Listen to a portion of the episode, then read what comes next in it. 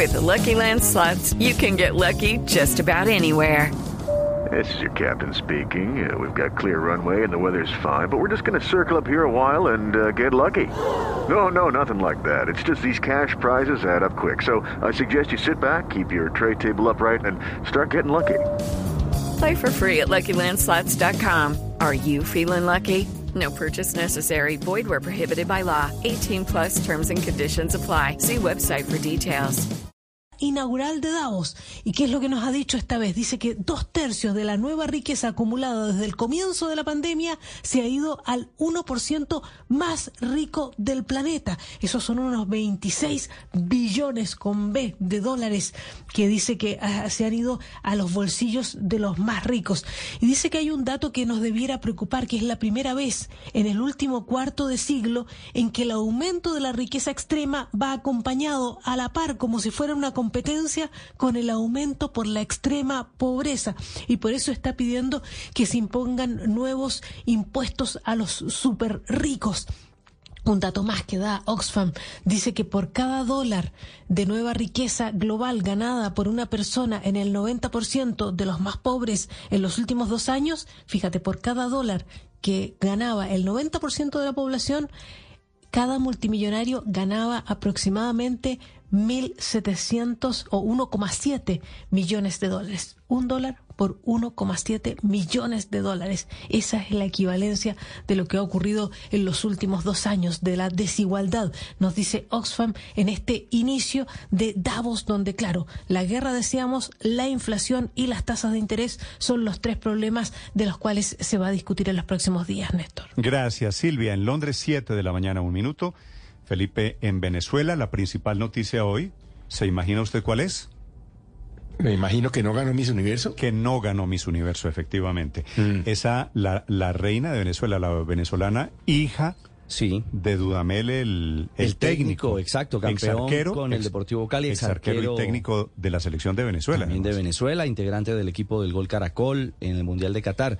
Sí, claro, era una de las grandes favoritas. Incluso con eh, Rafael hablábamos en Doha de- del durísimo proceso final de preparación y la ilusión que tenía Venezuela de recuperar. Habían hecho un trabajo muy, muy intenso con la hija de Rafael y que apareció entre las grandes favoritas. Bueno, para mí una de las más y no la más bella de las candidatas bueno, a este Miss usted porque es usted amigo de Dudamel. No, sabe que lo, lo que vi, lo poco que vi del tema... Era la más bonita. Para mí era la más bonita. Pues es una percepción muy masculina, no, no de experto, pues más allá de... Y la, y la simplemente- colombiana no estuvo en las cinco finalistas, que era lo La que se colombiana esperaba, ¿no? llegó padre a la orilla entre las 16 finalistas, pero en Venezuela, que es un país de reinas y de reinados, esta es la gran noticia y ellos se sienten robados. Eh, dicen que la ganadora debió ser la hija del gran Rafael Dudamel Y no la norteamericana. y no la norteamericana. Mm. Con, con gran polémica todo el tema del reinado este fin de semana, especialmente para los venezolanos. Santiago Martínez. Sí, Néstor, mire, indignación total es lo que reflejan las redes sociales del fin de semana acá en Venezuela luego del resultado en el concurso del Miss Universo, donde esta candidata venezolana quedó a solo un paso de coronarse tras quedar como primera finalista solo detrás de Miss Estados Unidos, que terminó siendo la ganadora. Amanda Dudamel, esta bellísima mujer de 23 años, era para todos la ganadora tras la salida de República Dominicana, que quedó como segunda finalista. Sin embargo, fue elegida pues representante de Estados Unidos de origen filipino en un concurso que precisamente fue allí en suelo norteamericano en Nueva Orleans. Nos robaron el robo del siglo y hasta Yankees Go Home son las expresiones que aún están tendencia a esta hora en redes sociales criticando el resultado que para muchos tiene que ver con que la nueva dueña del Miss Universo es a la vez dueña del Miss USA, del Miss Estados Unidos. Igual Amanda Dudamel, hija, como ustedes decían, del técnico y exfutbolista Rafael Dudamel, ex técnico también de la Vinotinto, dijo sentirse igual satisfecha por el resultado, que ganó mucho más de lo que imaginó y que se lo dedicaba a todo el país. Escuchemos. Esto era lo que tenía que pasar y estoy demasiado, demasiado contenta. De verdad que Dios tiene un plan perfecto para todos nosotros y este era el plan que tenía para Venezuela este año, no solamente para mí, sino para todos. Esto nos deja una gran lección a mí como persona, como mujer y a todo nuestro país, porque llegamos lejísimos. Y eso es lo que más importa y ahora es que se viene Low. De haber logrado Amanda Dudamel la victoria, Venezuela habría obtenido la octava corona en la historia del certamen, empatando en el primer lugar precisamente a Estados Unidos, que ahora tiene nueve, y Venezuela queda con siete. Y de hecho, Néstor, es tan, fue tan sorprendente el resultado que es viral en este momento un video realizado desde el escenario, desde el público, y es la reacción de las participantes que están como detrás de las finalistas que no creían que la ganadora había sido Estados Unidos, y en un principio, en vez de aplaudir, se ven las caras una a otra, como tratando de entender por qué ganó Estados Unidos y no ganó Venezuela. Néstor. Estás escuchando Blue Radio. En un mundo donde él hará que tu peor pesadilla se haga real. Siente miedo real como nunca antes. Creo que sí lo he sentido antes. ¿Qué? Dije como nunca antes. Suena como cualquier otro trailer de terror, la verdad. Sí, tienes razón. Hey, aquí tienes algo de leche real para que relajes esa voz de monstruo. Gracias, pero esta es mi voz real. Ah, ya veo. Ah, deliciosa. Hey, esta película es horrible. Corte y queda. Qué río. Got milk? En Lowe's comprar pintura trae cuenta. Reciba hasta un 20% de reembolso con el programa MVPs para Pros cuando compras pinturas y tintes HGTV Home de Sherwin Williams, Valspar y más. Visita tiendas o Lowe's.com. Basado en gasto anual mínimo elegible, tarjetas de regalo electrónicas de Lowe's se deben reclamar antes del último día del año calendario, válido hasta el 1231. Aplican otras exclusiones, términos y condiciones. Detalles en Lowe's.com diagonal L diagonal Pro Loyalty Terms. No dejes pasar esta oportunidad. Compra ya tu Ford Escape Turbo EcoBoost SE con bono de descuento de 5 millones de pesos y tasa desde el 0.95% durante el primer año. Ingresa a Ford.com.co y cotiza la tuya. Aplican términos y condiciones. El descuento de 5 millones de pesos aplica a la Ford Escape EcoBoost SE 2023. Interés de 12,01% efectivo anual. Aplica para los 12 primeros meses según perfil de riesgo de cada cliente. Solicitud sujeta a estudio. Vigente hasta el 31 de enero de 2023. Conoce más en Ford.com.co. Esta es Blue Radio, la alternativa.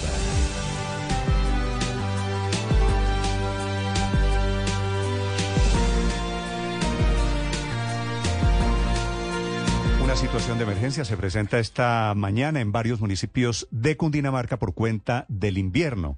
Va a seguir lloviendo en Colombia, bueno, va a seguir lloviendo especialmente en 17 departamentos de todo el país, anticipa el IDEAM.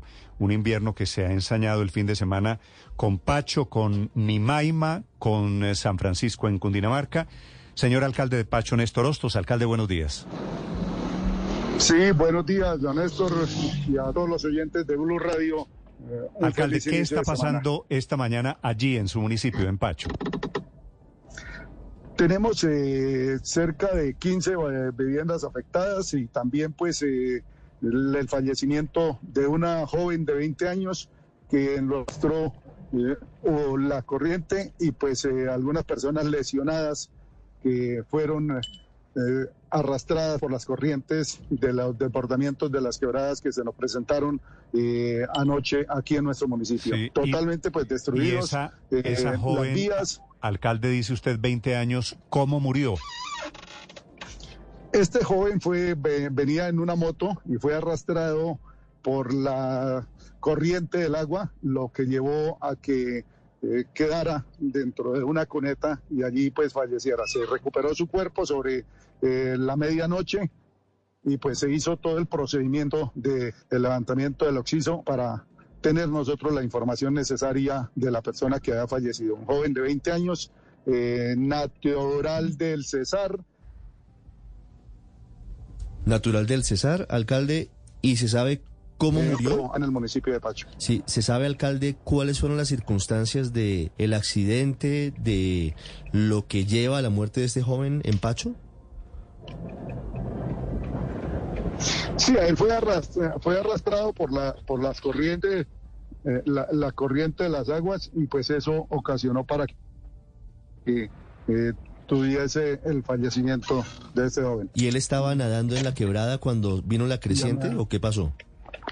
No, él, él, él, él iba en su, en su moto eh, en el transcurso de, de, de la vía cuando la corriente los arrolló, se llevó inicialmente pues a un niño de 10 años y este niño pues fue recuperado, ya estaba pues en unas circunstancias críticas, pero después no aparecía eh, el que iba manejando la moto y lo logramos encontrar sobre la medianoche. Sí, ¿quien iba manejando la moto es el joven fallecido o es otra persona? Es el joven fallecido. Sí. ¿Y el niño de 10 años en dónde está? Nos dice usted que está delicado de salud.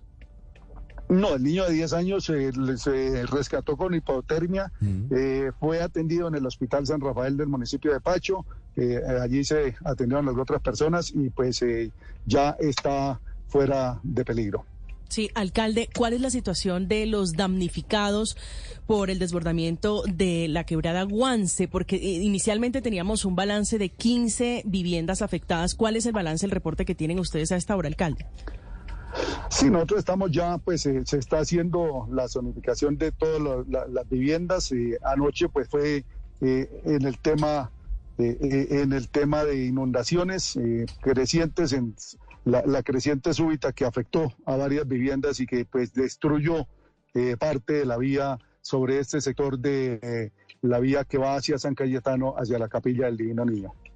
Sí, alcalde, pero, pero el nivel del, del agua de la quebrada ya bajó. En este momento está controlado por lo menos la emergencia con el desbordamiento. Ya, en este momento eh, ya está controlado. Eh, estamos eh, ya con maquinaria del municipio trabajando y organizando pues la vía dentro del sector. Desde las 5 de la mañana se ha puesto operarios y se está habilitando todos los sectores para tener un tráfico normal en la zona. Alcalde, ¿estaban anunciados los aguaceros que llevaron al desbordamiento de la quebrada y a esta tragedia en Pacho? Sí, aquí pues hemos venido teniendo la información y a través del Comité de Gestión del Riesgo se ha venido teniendo la información a la ciudadanía de tener los cuidados cuando empiecen las tormentas, porque pues hemos visto últimamente que en horas de la tarde eh, se está arreciando los aguaceros y pues eso eh, también llevó a que lográramos no tener un balance peor eh, al que tenemos eh, eh, hoy en la mañana. Pues señor alcalde, la mejor de las suertes atendiendo esta emergencia allí en Pacho, en Cundinamarca. Gracias por atendernos. A ustedes muchísimas gracias y un feliz día. Estás escuchando Blue Radio.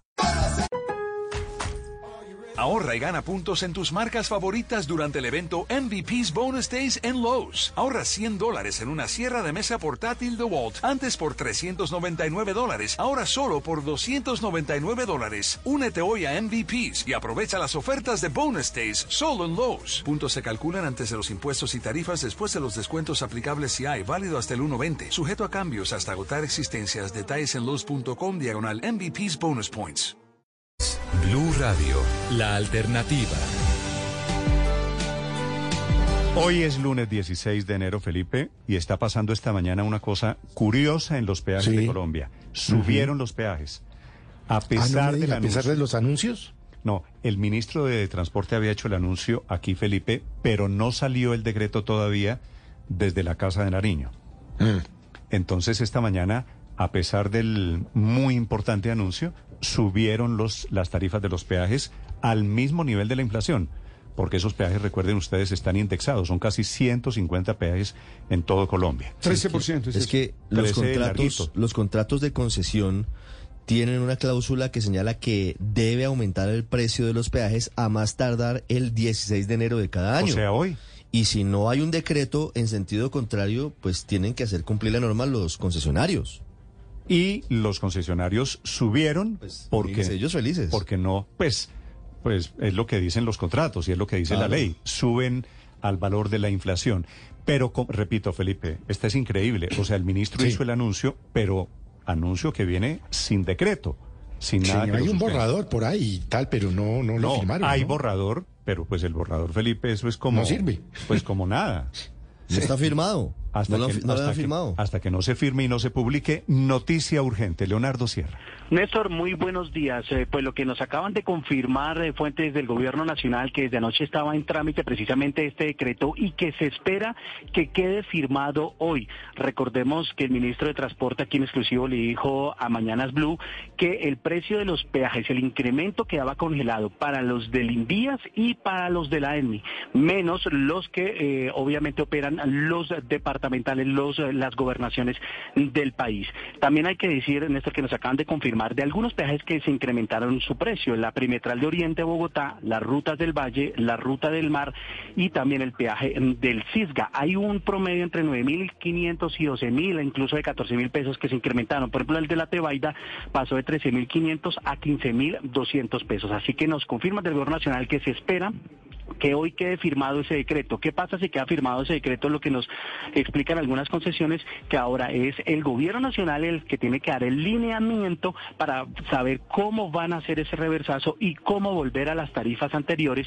Recordemos que subió un 13.12%, está indexado al precisamente al IPC del año pasado, del año 2022. Así que se espera que durante la mañana quede firmado este decreto. Los peajes, Néstor, subieron este lunes 16 de enero a partir de la medianoche durante el fin de semana, lo que hacían las concesiones era informar a las personas que pasaban a través de esos peajes. Leonardo, pero si sabían que el decreto era la única manera de frenar el aumento del peaje, ¿por qué no firmaron el decreto ayer domingo? Pues lo que nos informan y lo que pudimos eh, eh, hablar con algunas fuentes eh, precisamente del gobierno nacional es que durante el fin de semana estaban trabajando en ese decreto. Anoche ya estaba listo, anoche, Néstor, domingo, a tan solo unas cuatro o tres horas de entrar en vigencia los nuevos precios de las tarifas de los peajes de la ANI del, y del INVIAS. Así que se espera que durante la mañana de hoy quede firmado ese decreto. Pero insistimos, Néstor, ahora es cómo hacer esos lineamientos, qué le van a decir a las concesiones para que tengan ese reversazo y vuelvan con las tarifas del año pasado. Es que había dicho el ministro de Transporte, Felipe, acuérdese de la frase, que, que era una decisión del presidente Gustavo Petro. Pero la por supuesto la pregunta es si el presidente lo quiere, si ya tienen listo el decreto, ¿por qué no firmaron el decreto a tiempo? Porque porque no hay posibilidades jurídicas. Claro, claro, Néstor, es por eso.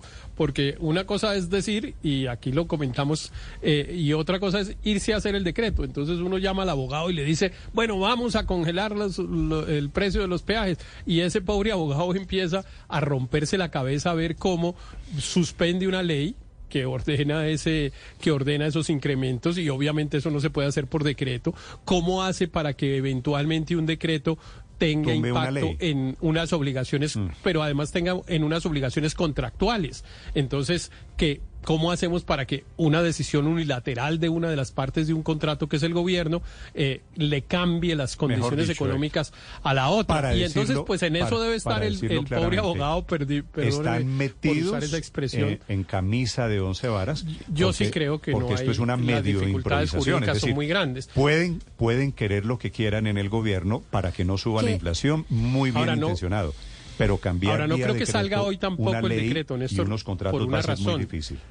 El de, los decretos, los borradores de los decretos hay que publicarlos, ¿no? Hay una norma que obliga a que cuando hay una, se va a expedir un acto administrativo, se publique previamente para que la gente pueda comentar. Y hasta donde yo sé, yo no sé si estoy mal informado, pero hasta donde yo sé, ese, ese esa fase del proceso tampoco se ha cumplido. Entonces, si acaso hoy podríamos tener un borrador de decreto que comentamos todos y que después eventualmente dictaría el, el Fin de semana, el fin de semana tuvimos, el fin de semana tuvimos un borrador de decreto aquí en Blue Radio en donde lo que hace el Ministerio de Hacienda y también el Ministerio de Transporte es decir que si con ocasión de lo dispuesto, es decir, con la suspensión de los aumentos, se materializa algún riesgo o obligación a cargo del INVIAS o de la ANI, deberán aplicarse, si los hay, los mecanismos pactados en los correspondientes contratos para su reconocimiento.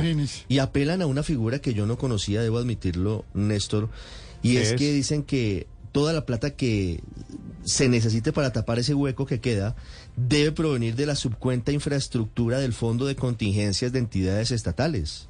No tenía yo conocimiento de ese fondo, pero es lo que plantea el borrador que conocimos. Pero, pero, mire, pero, mire cómo es la diferencia, Héctor, perdóneme. La diferencia es que el ministro dijo aquí el viernes que la plata que no se recogía por peajes iba a salir de la valorización de los predios que están a los lados de las carreteras. Que eso sí es imposible. Eso sí es imposible por lo que yo eh, señalé, que es que lo, para que una vía se financie por valorización, es una fuente posible, tiene que decidirse antes de iniciar la obra, porque se necesita poder saber cuánto le van a cobrar al propietario de cada previo, de cada previo que se beneficia con valorización. Pero claro, aquí estamos hablando de 500 mil millones de pesos, como nos dijo eh, Aurelio hace un par de días. Realmente yo creo que están otra vez en un problema que por lo que oigo que dice Ricardo, va a generar innumerables pleitos, ¿no? O sea, ah, cada contrato de concesión va a generar un problema. Es que cuando usted dice que el gobierno no sube los peajes y, nosotros aplaudimos a Aurelio, los que quedan preocupados son los señores de los de las concesiones, los señores de la infraestructura que dejan de recibir esa plata. Pues, Esos 500 mil pues, millones de pesos tienen destinatario, ¿no? Ni tan, ni, tan preocupados, porque estos concesionarios, SACIR, por ejemplo, tiene cinco concesiones, el Grupo Aval tiene seis, los Solarte se dieron unas, pero quedan con otras, pues ni tan preocupados porque tienen los contratos, preocupados porque tienen que conseguir abogado que les arme el pleito. Pero hablando de abogados, precisamente, Héctor, al rompecabezas del abogado que está haciendo el decreto, súmele un parágrafo que diría, eh, eh, como subsidiario del no pago, se decretará un derrame de valorización en cada una de las treinta y pico de concesiones de la ANI. Imagínese usted, pues, el parágrafo que va a llevar ese decreto. Mm. Pero, Néstor, yo leí en el periódico Portafolio el día sábado, en la edición que hacen esa electrónica el fin de semana, que, que en la adición presupuestal venida de la reforma tributaria que se va a hacer en febrero o marzo en el Congreso, va a ir incluido esa plata, esos 500, 600 mil millones de pesos de los peajes. O sea que reforma tributaria ya remata valorización, según el anuncio de portafolio, para cubrir ese faltante de los peajes en los contratos. Pero es que ese es el problema. Sobre, sobre el tema de valorizaciones Perdone, Luis, Ernesto. Las damas, María Consuelo. Muy buenos días. Eh, no, el, problema de anunciar sin analizar la viabilidad jurídica es precisamente eso, porque es que todos son componentes que después arman los pleitos y los tribunales de arbitramiento que van a, a ser consecuencia de la pérdida de la plata, porque se da la presunción de legalidad y la presunción de legalidad es la ley actual que dice que tendrán incrementos buena la voluntad, pero hay que valorizar también la posibilidad de ejecutar estas ideas en beneficio de que no suba tanto la inflación. Néstor, sobre el tema de valorización y, escuchando el argumento jurídico que plantea Héctor, creo que la ventana de posibilidad, si el ministerio deseara eh, contemplar esa, esa oportunidad que da la ley y que acaba de ser reglamentada justamente eh, el año pasado a mediados eh, para utilizar la valorización como una fuente para la construcción de concesiones y mantenimiento. Y ahí es donde está la posibilidad que en el componente de mantenimiento que siempre está presupuestado durante todo el proceso de operación y el tiempo de operación de una concesión que allí podría entonces estar la ventana para esa fuente. Pero volviendo al, al tema del anuncio, yo sí creo que por supuesto, se enfrentan a, varias dificultades, así como lo enfrentó el ministro y el, y el presidente cuando plantearon la posibilidad de replantear el valor del SOAT, que sin duda alguna es una medida que ha dado buenos resultados, que está generando eh, mayor compra y cobertura para eh, los motociclistas y que al final no fue como aquí se afirmó que se le iba a dar un gran subsidio a las aseguradoras con plata de la reforma tributaria, sino que se buscó una fórmula razonable eh, y, y, que permitía que se, hacía, se ampliaba cobertura sin necesidad de eh, afectar recursos públicos más allá de lo que ya estaba haciendo el Fondo de la Salud de la ADRES. Pues aquí lo que le está pasando al ministro es que con muy buenas intenciones, que hay que reconocerle y aplaudirle, pues eh, se, le, está yendo la lengua. En las entrevistas, especialmente las que le da a usted, Néstor, eh, termina haciendo unos anuncios que no están preparados, que no tienen un decreto listo, que aparentemente no tienen un estudio jurídico mm, robusto. Y ahí es donde le está embarrando, creo yo, el ministro. Felipe, es que yo creo que el ministro no Cuando un gobierno hace un anuncio, eso tiene que tener en una, en una mano el micrófono y en la otra mano el decreto sustentando el anuncio. Es que yo creo que el ministro no, no se asesora bien o simplemente sale ahí como, como a dar unos anuncios. los abuelitos decían, mis abuelos decían, este señor es un buchipluma. Buchipluma, Felipe, quiere decir... Es una eh, canción. Buchipluma no más No, no sé si es una canción. Buchipluma es que hablan mucho y hacen poco. Fundamentalmente. Porque si el ministro se hubiera leído la ley 105 del 93, entendería que es obligatorio por parte del gobierno nacional del Em, respetar los peajes de los concesionarios o si no estos podrán demandar a la nación y la nación repetir contra los funcionarios. Pero Así es fácil. echar para atrás la buena noticia? O sea, como si se hubiera, es que hasta el viernes usted me dijeron todavía, leanse primero las normas, toda, todavía, bien. Felipe, todavía puede pasar lo siguiente. Yo quiero, quiero ser optimista. El gobierno logra algo de claridad jurídica que no la tiene en este momento, pero es probable, y logra sacar el decreto. Pero lección, padre hasta que no haya decreto, no, deberían no hacer anuncien, no, soltamos no, no, porque, no, porque pero saben Néstor, es que, pero sabe que parece ser parece ser como la dinámica del, eh, del, eh, del gobierno y me va por favor a ayudar aquí el profesor Riveros. El presidente va al fin de semana a Jericó, Antioquia y dice se suspende ya la exploración mineral de Quebradona. ¿Perdón? Yo siempre entendí que las cosas en derecho se deshacen como se hacen. Se hacen sí, Ahí hay unos contratos. Bueno, Felipe, a ver, de momento. pero todo es así, ¿no? Los, los oyentes me están eh, ayudando a desarrollar esta noticia y me dicen en cuánto, me están contando en cuánto ha subido cada uno de los peajes. ¿Y en cuánto están subiendo? Pues un peaje vale más o menos, en, más o menos, unos un poquito más, unos un poquito menos, entre 12 mil y 13 mil pesos. El aumento es de 13%. Eso quiere decir, está subiendo el peaje mil y pico de pesos en cada una de las casetas. Entonces me dice un oyente, por ejemplo, en Sopó, me dice doña Verónica, el peaje Sopó subió mil catorce pesos, mil cuatrocientos pesos desde esta madrugada. Eso es, lo mismo que va a pasar en 150 Me reporta un oyente en el peaje de Las Palmas de Medellín que subió de 9.700 a 11.000 pesos. Opa, ahí, está, el, ahí está el 13, Es el 13.2%, claro, el peaje se supo valía 9.800 pesos y pues le subieron el 13, pues, sale a a, a diez mil y pico. Eh. Eh, pero, pero mire, yo creo, Néstor, una cosa que me parece importante. Yo creo que en este momento es difícil y la decisión seguramente la van a tomar porque ya veo que hay un proyecto de decreto y en fin, y quizá lo van a, expedir y después van a ver cómo se van administrando las, las concesiones y cómo se va arreglando la situación con los contratistas. Pero, digamos, más allá de la dificultad jurídica de la idea para tomarla en este momento, yo sí creo que hay que decir que la idea es buena porque están tratando de cambiar fuente de financiación, de construcción y mantenimiento de esas vías por la valorización. Luis Ernesto dice que la ventana ya está abierta para poder hacerlo en relación con mantenimiento, es decir, con las vías que ya se construyeron o que están en construcción.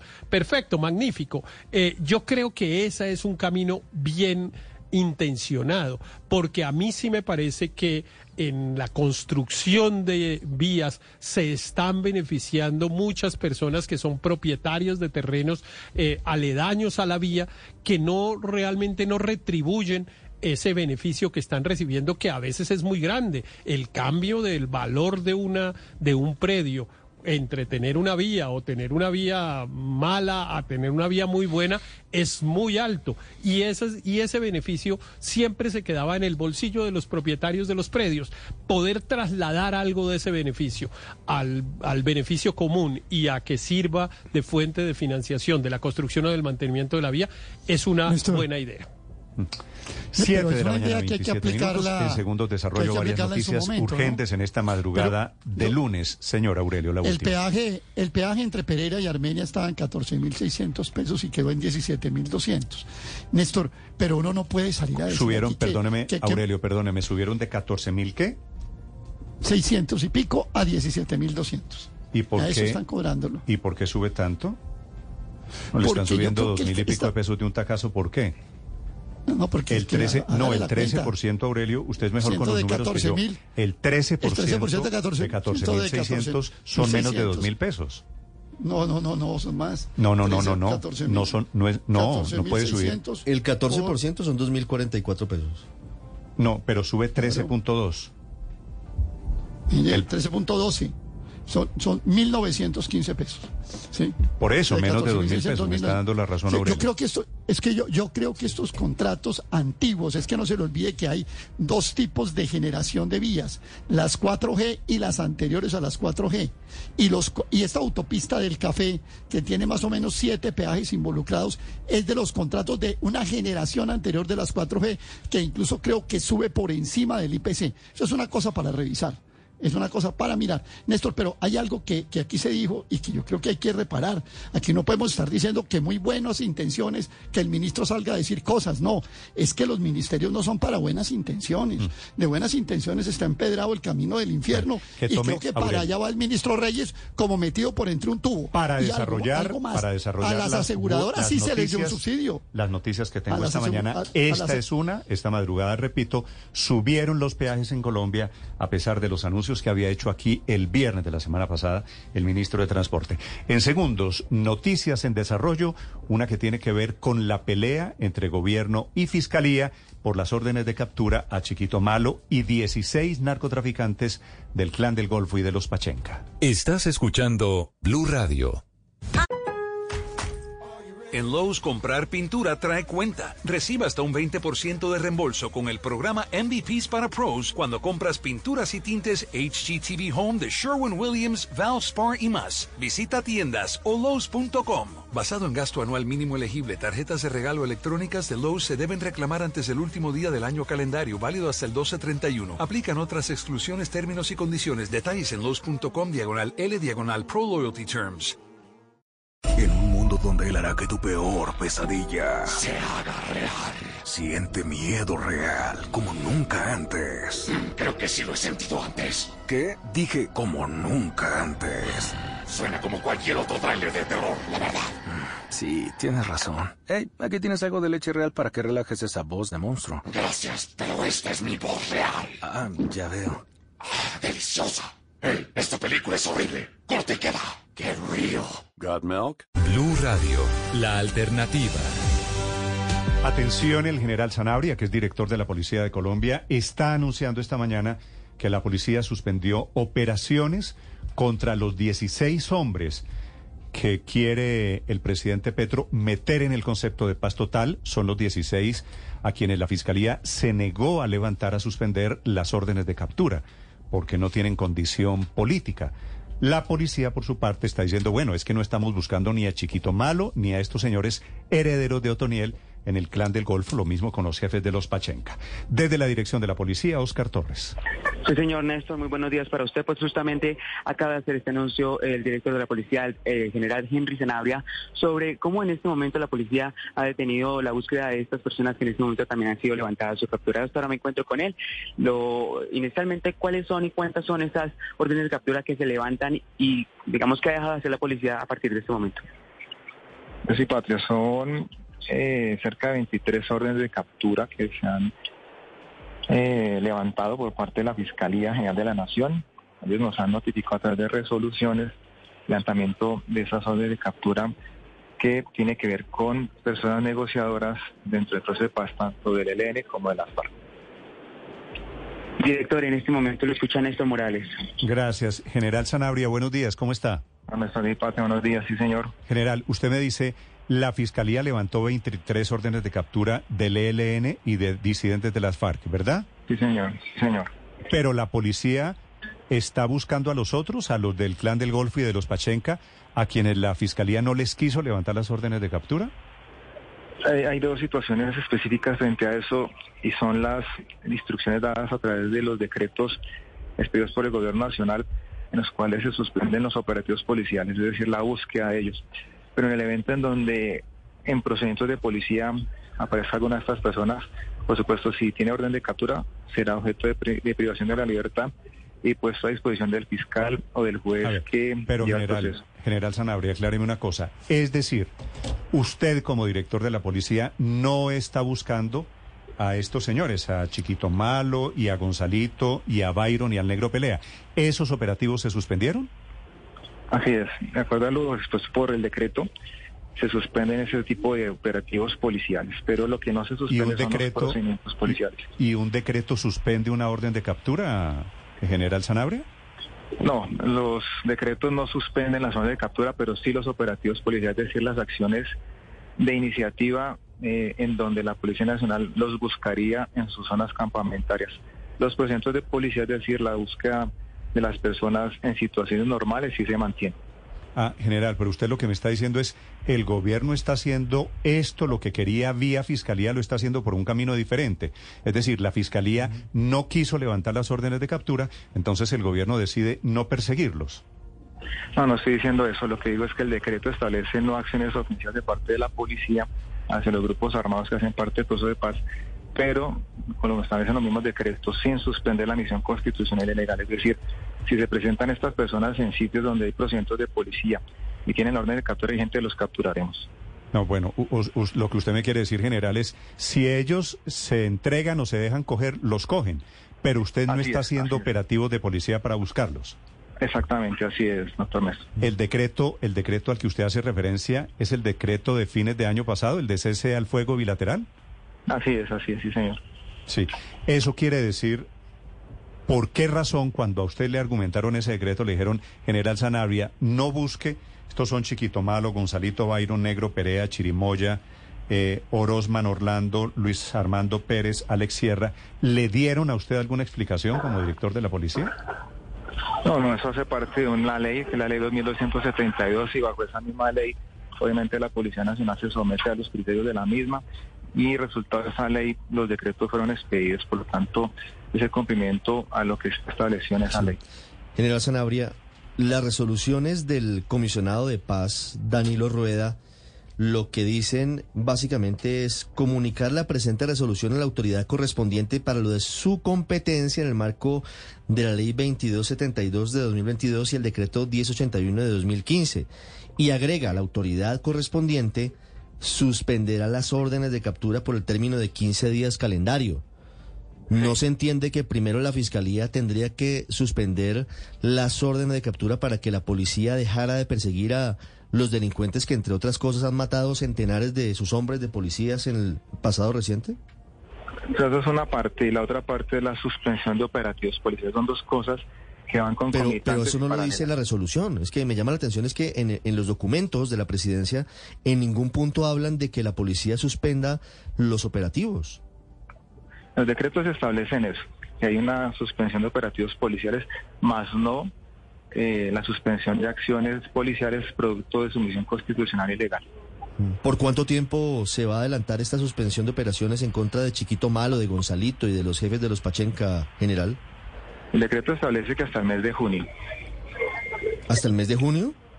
Sí, señor. Pero la resolución que yo tengo en mis manos dice que eh, la suspensión de órdenes de captura rige por 15 días calendario. Y rige por 15 días calendario en el sentido de que fundamentalmente lo que se busca es que estos criminales se sienten con sus eh, eh, integrantes de los mismos grupos para definir cuál va a ser el mecanismo de negociación con el gobierno del presidente Petro. No habla de seis meses. Son dos cosas, una suspensión de operativos policiales entre los decretos y otro el tema de suspensión de órdenes de captura que tienen dos límites temporales distintos. Si usted recuerda cuál es el parágrafo o el artículo de la ley que dice que la policía debe suspender las operaciones? No, no tengo el decreto aquí a la mano. General, ¿usted suspende operativos militares contra todos los integrantes de todos estos grupos o contra estos 16 que son los voceros en particular? Los operativos policiales están suspendidos contra la organización y las órdenes de captura suspendidas contra las personas específicas. No, pero las órdenes de captura no están suspendidas, general. Siguen vigentes. No, por eso, en el momento en donde están suspendidas se actuará negativamente en contra de esas personas teniendo en cuenta la eh, disposición de la fiscalía. General, perdóneme una cosa, en el reglamento de la policía o en la manera de operar la policía, la policía sigue solamente lineamientos del gobierno, el gobierno emite un decreto y dice entramos en cese al fuego bilateral a pesar de que la fiscalía todavía tiene órdenes de captura vigentes contra estos señores. Hay dos cosas distintas. Son el proceso de paz que se rige por la ley 2272 y otro que tiene que ver con la suspensión de captura que se rige por la ley 906 y por esa misma ley que se establece la potestad del señor presidente para suspenderla. Por eso, y, y usted que leyó este fin de semana los argumentos de la Fiscalía, ¿eso que dice el fiscal y que dice la vicefiscal, ¿le parece a usted que están equivocados? No es mi posición institucional referirme si están o no equivocados porque no soy el competente para ello, doctor Morales. no, no, no, yo sé, pero es que el fiscal dice las órdenes de captura contra estos señores siguen vigentes. Sí, claro, por supuesto, dos cosas distintas, suspensión de orden de captura y otra suspensión de acciones ofensivas. Son dos cosas totalmente distintas. Sí, sí. General, eh, ¿tiene algo que ver el hecho de que a usted lo nombre el presidente de la República y no lo nombre el fiscal? No, no entiendo la pregunta, doctor Morales. Pues es que el presidente de la República dice, hay cese al fuego bilateral con estos grupos. El fiscal dice, no señor, estos grupos todavía, y sus jefes, por supuesto, tienen órdenes de captura vigentes. Y usted le hace caso al presidente, que es el que lo nombra, ¿verdad? A la ley 2272 le hago caso de la Constitución, doctor Morales, por supuesto. Pero, pero es decir, en su concepto, el fiscal está equivocado. No, no he dicho eso ni lo voy a decir. Sí, eh, general eh, Sanabria, algunos expertos, incluso constitucionalistas, dicen que, que esto es inconstitucional, ese decreto, y que tiene razón la Fiscalía. Usted durante la semana pasada, este fin de semana también que se conoció el pronunciamiento de la Fiscalía, tuvo la oportunidad de revisarlo con sus asesores. ¿No le dijeron, general, que, que allí puede haber un prevaricato por omisión, no capturando a los jefes del clan del Golfo? No, los decretos están revestidos del principio de legalidad, por lo tanto es al Consejo de Estado quien le corresponde pronunciarse sobre la constitucionalidad de los mismos. Por lo tanto, en ese caso nosotros lo que hacemos es actuar frente a lo que establece el gobierno nacional y por supuesto la suspensión que la Fiscalía establezca a partir de estos lineamientos que el gobierno. Sí, general Sanabria, una, una precisión, una aclaración. Si hoy hubiese un ataque del clan del Golfo o de los Pachenca, que son los grupos de los que estamos hablando, ¿la policía se quedaría con los brazos cruzados porque no puede hacer nada contra estos señores? No, no. El decreto establece que esa suspensión de operativos policiales es sin detrimento a las eh, a la misionería constitucional y legal de las Fuerzas Armadas, es decir, que entraríamos a actuar, por supuesto. Sí. Eh, pero entraríamos a actuar, ¿qué quiere decir? A repeler esa acción criminal. Sí. Okay. General, esta actuación está basada en la suspensión de operaciones en el marco del cese bilateral que ordenó el presidente Petro con el clan del Golfo y los Pachenca? Así es, así es.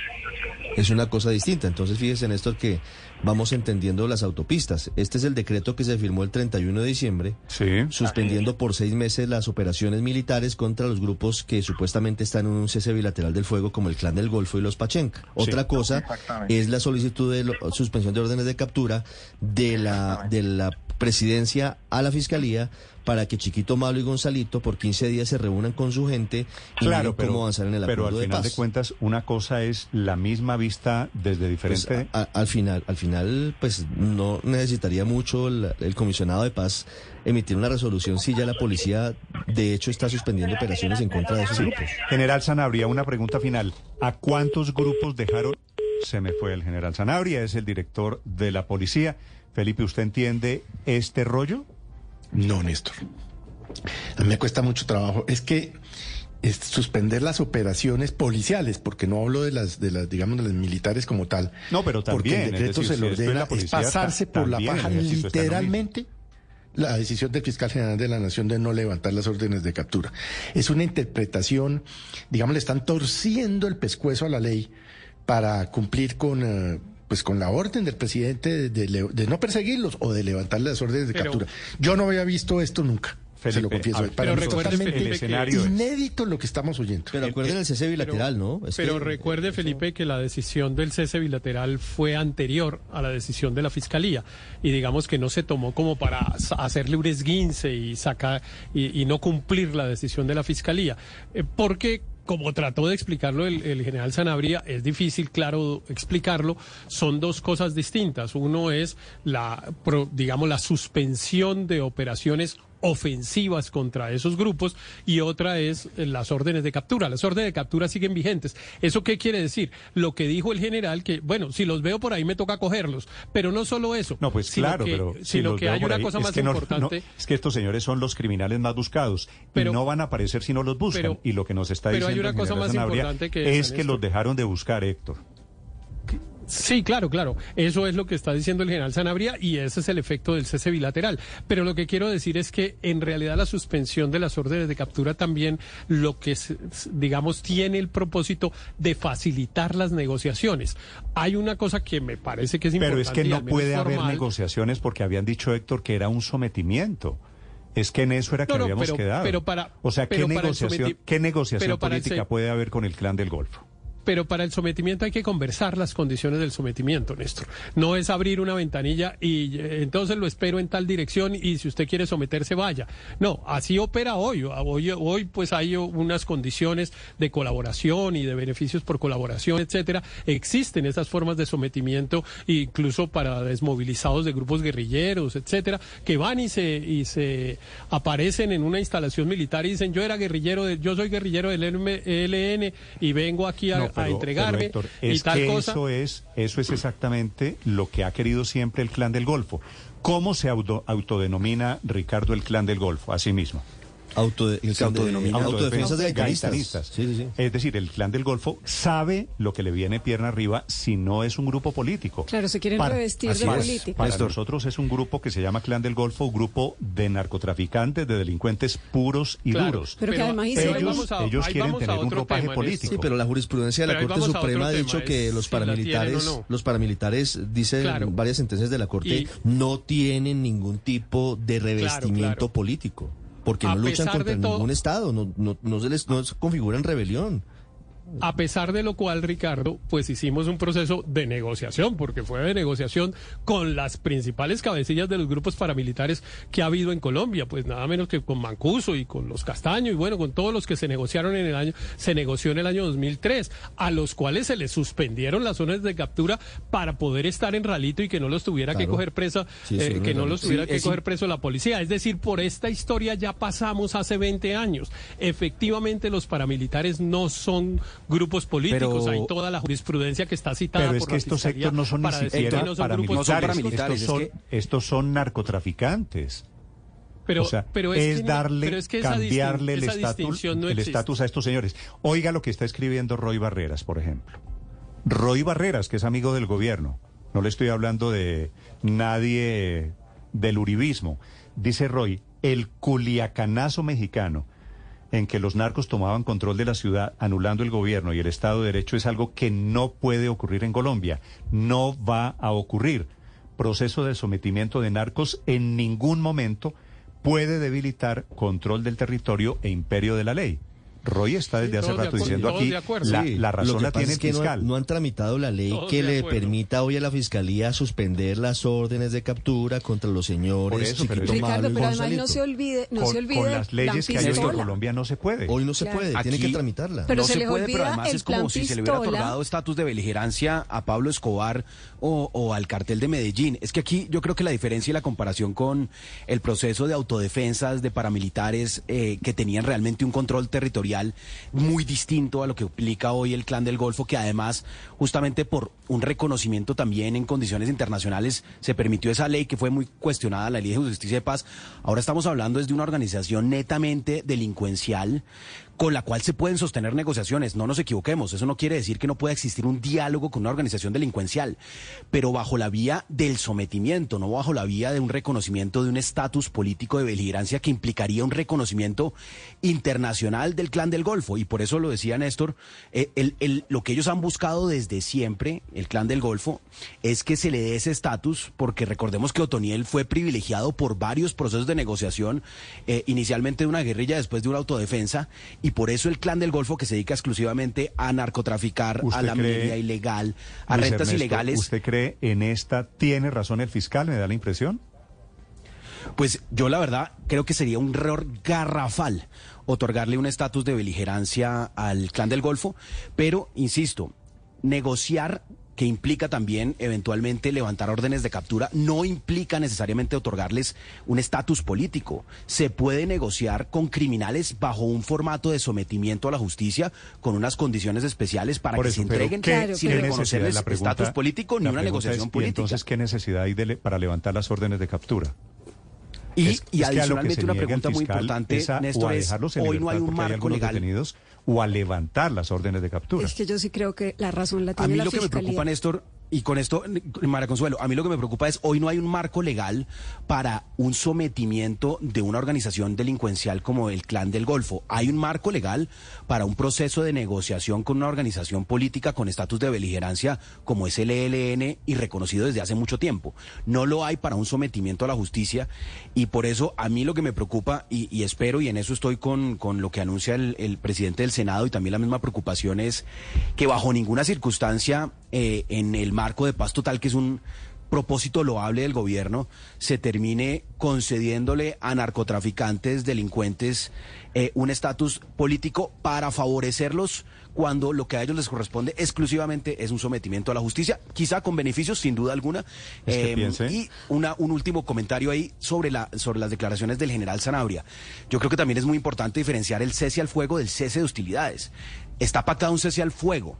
Que no esté pactado un cese de hostilidades quiere decir que esta organización no ha dejado su actividad delincuencial de extorsión, de narcotráfico, y ahí la, la fuerza pública no puede ceder en ese esfuerzo de ah, controlar el narcotráfico, de perseguir, de evitar la extorsión. Usted está diciendo que no puede, pero como el bobo del pueblo, del pueblo sí está pudiendo. Pero ni siquiera hay, Néstor, un, un, mecanismo de verificación. Pero fíjese, hablando de lo que, de lo que falta para, para entrar a dialogar, no, no conversar, no, no pactar con estas organizaciones. Está clara la instancia de alto nivel para estudio, caracterización y calificación de las estructuras armadas, que en todo caso debe ser liderada por el Ministerio de Defensa y contar con la participación de la Dirección Nacional de Inteligencia y el Alto Comisionado para la Paz.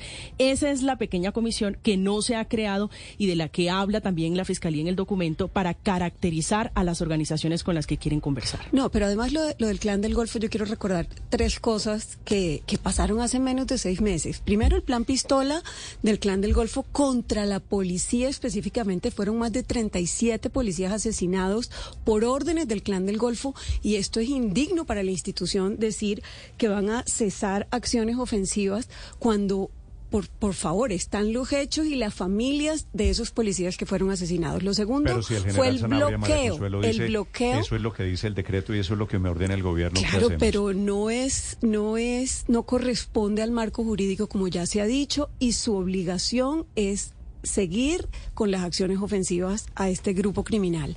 Lo segundo fue el bloqueo que se hizo en siete departamentos de Colombia durante, o sea, que demostró además su preponderancia y su acción territorial. Eh, fue, mm, doblegaron a las autoridades en esos siete departamentos. Y adicionalmente recordemos que cuando Otoniel se quiso acoger a la JEP, precisamente el pronunciamiento de la JEP es que era delincuente común y no hacía parte del proceso de justicia, paz y reparación y por eso fue extraditado. Entonces, sería una contradicción decir que ahora pueden entrar en, ese proceso. Para Consuelo, agréguele una. Estos señores Pachenca y Clan del Golfo son los responsables de los asesinatos de líderes sociales. Que se siguen dando y que siguen pasando masacres. Si revisa las estadísticas, Néstor, están sucediendo todavía masacres y muerte de líderes sociales a pesar de todo y eso. Y así ¿eh? nos duela, tienen control territorial. El clan del Golfo, cuando extraditaron a Otoniel, Mató a seis personas. paro armado. Paró, cuatro departamentos de Colombia. Paro armado en el que murieron seis personas y 180, ojo la cifra, 180 carros fueron incinerados, al mejor estilo de Culiacán, cuando cogieron al hijo del Chapo Guzmán, ¿no? Hay varios ingredientes en esta controversia. Por un lado, el gobierno, que en su concepto de paz total quiere el levantamiento de las órdenes de captura, la Fiscalía, que no quiere levantar las órdenes de captura, porque dice simplemente que no se puede, y ahora la policía, que dice los dejamos de buscar, se suspendieron operativos militares, es lo que dice esta mañana aquí en Blue Radio el general, el general Sanabria, que es el... Néstor, estamos hablando como si... Álvaro. Como si fuera la primera vez que se entra un proceso de esto con criminales ordinarios como ya dijeron, se hizo con los paramilitares y eso tuvo un proceso largo de ajustes, como va a tener este. Por ejemplo, en el gobierno Uribe inicialmente eh, se mandó al Congreso una ley que le ofrecía impunidad a los paramilitares. El Congreso y la Corte no permitió que eso sucediera y se fueron dando unos ajustes. La Fiscalía negocia todos los días con eh, criminales eh, y el hecho de que se busque un espacio que permita una negociación previa es lógico porque aquí no se está hablando de sometimiento individual, de que va una ventanilla, como dice Héctor, donde llegan los miembros de esas organizaciones, sino lo que se está pactando o buscando pactar es una desmovilización general, global. Entonces, obviamente eso requiere una cantidad de coordinaciones como la requirió con los eh, paramilitares, eso lo hemos visto. Y se aplaudía ver en las cámaras de televisión cómo todos estos paramilitares eh, llegaban entregando las armas y el gobierno se las recibía. O sea que decir que aquí hay algo raro es absurdo porque no, no hay nada raro. Esto se ha hecho y es necesario después de que un proceso de paz con las FARC demostró que si los territorios se dejan con otras organizaciones criminales, pues se, continúa el crimen.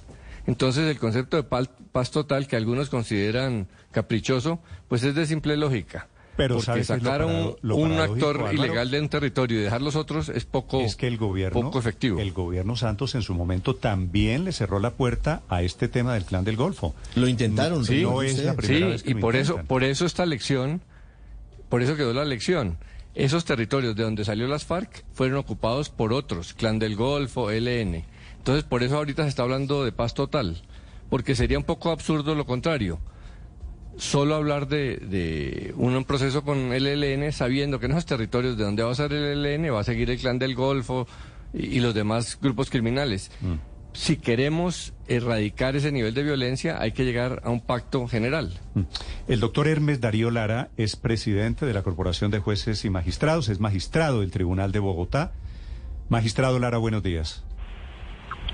Muy buenos días, un gusto saludarlos, un saludo especial a la mesa de trabajo y a los oyentes. Doctor Lara, ¿usted cree que la Fiscalía, que dice que no, podría levantar las órdenes de captura como quiere el gobierno?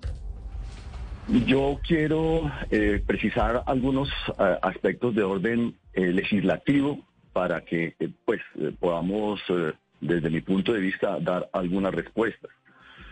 La ley 2272 del, del año pasado, que es la ley de paz total, recordemos que es la continuación de diferentes leyes por medio de las cuales eh, los diferentes grupos armados al margen de la ley de contenido político, entiéndase, guerrillas, eh, realizaban las diferentes, eh, los diferentes acercamientos con el gobierno y se hacían las negociaciones. Entonces allí está la ley 418, la 548, 782, 1116, 1421, 1738 y la última, la 1941. Y entonces, los gobiernos con esas agrupaciones eh, podían sentarse a dialogar y podía ejercer todas esas actividades como eh, el tema de los eh, aspectos que están discutiendo ustedes en relación con las órdenes de captura, levantar las órdenes de captura de sus voceros, etcétera. Y a la vez, para el tema de organizaciones armadas al margen de la ley que no están dentro del marco político. Está, por ejemplo, la ley que eh, señalaba el sometimiento de estas organizaciones, como es la ley 1908 de 2018, que es eh, aquella por la cual se fortalece la investigación y judicialización de organizaciones criminales y se adoptan medidas para su sujeción a la justicia y se dictan otras determinaciones. Allí están los grupos delictivos organizados GDO y los grupos armados organizados los GAOs. Entonces, miremos que antes de la ley 2272 había una normatividad que diferenciaba cualquier clase de acercamiento o de sometimiento y de esa manera los trámites diferenciales entre un grupo armado con contenido político de otro grupo armado. Sí, en su concepto, doctor Lara, la ley 2272 mezcla lo que significa una negociación con un grupo que puede tener un origen político y un grupo de delincuentes comunes? Sí, señor. Si usted, yo los invito a que miren ustedes el texto de la ley 2272 en el artículo segundo, cuando habla de la paz total, dice en el literal C, en el marco de la política de paz, el gobierno podrá tener dos tipos de procesos. Uno, negociaciones con grupos armados organizados al margen de la ley con los que se adelanten diálogos de carácter político, en los que se pacten acuerdos de paz. Y hace la, la claridad de a qué se está refiriendo. Dice, se entenderá por grupo armado organizado al margen de la ley aquel que bajo la dirección de un mando responsable ejerza sobre una parte del territorio un control tal que le permita realizar operaciones militares sostenidas y concertadas. Ese es un primer grupo. ¿Listo? Ahora, segundo, dice, acercamientos y conversaciones con grupos armados organizados o estructuras armadas organizadas de crimen de alto impacto con el fin de lograr su sometimiento a la justicia y desmantelamiento. ¿Cómo debe entenderse el tema? El tema debe entenderse es que la, ley de sometimiento de esos grupos, entiéndase, narcotraficantes, que trafican armas, que trafican personas, que eh, hacen minería ilegal, etcétera, bueno, todas las cosas que, son, no son delincuencia política, esa, esa ley 1908 de 2018 se ve reflejada dentro de este segundo grupo entre en el que el gobierno o con el que el gobierno puede iniciar eh, las acciones correspondientes. Y dice, se entenderá por estructura armada organizada de crimen de alto impacto aquellas organizaciones criminales conformadas por un número plural de personas organizadas en una estructura jerárquica o en red que se dediquen a la ejecución permanente o continua de conductas punibles, entre las que podrán encontrarse las tipificadas en la Convención de Palermo, que se enmarquen en patrones criminales que incluyan sometimiento violento de la población civil de los territorios rurales y urbanos en los que operen y cumplan funciones en una o más economías ilícitas. De tal manera que no entiendo por qué en este caso, como ustedes lo están diciendo, el señor Roy Barreras, que es el que firma como presidente del Congreso, esta ley nos está diciendo que eh, no es eh, regular y no es legal lo que está haciendo el presidente en relación con la aplicación de esta ley.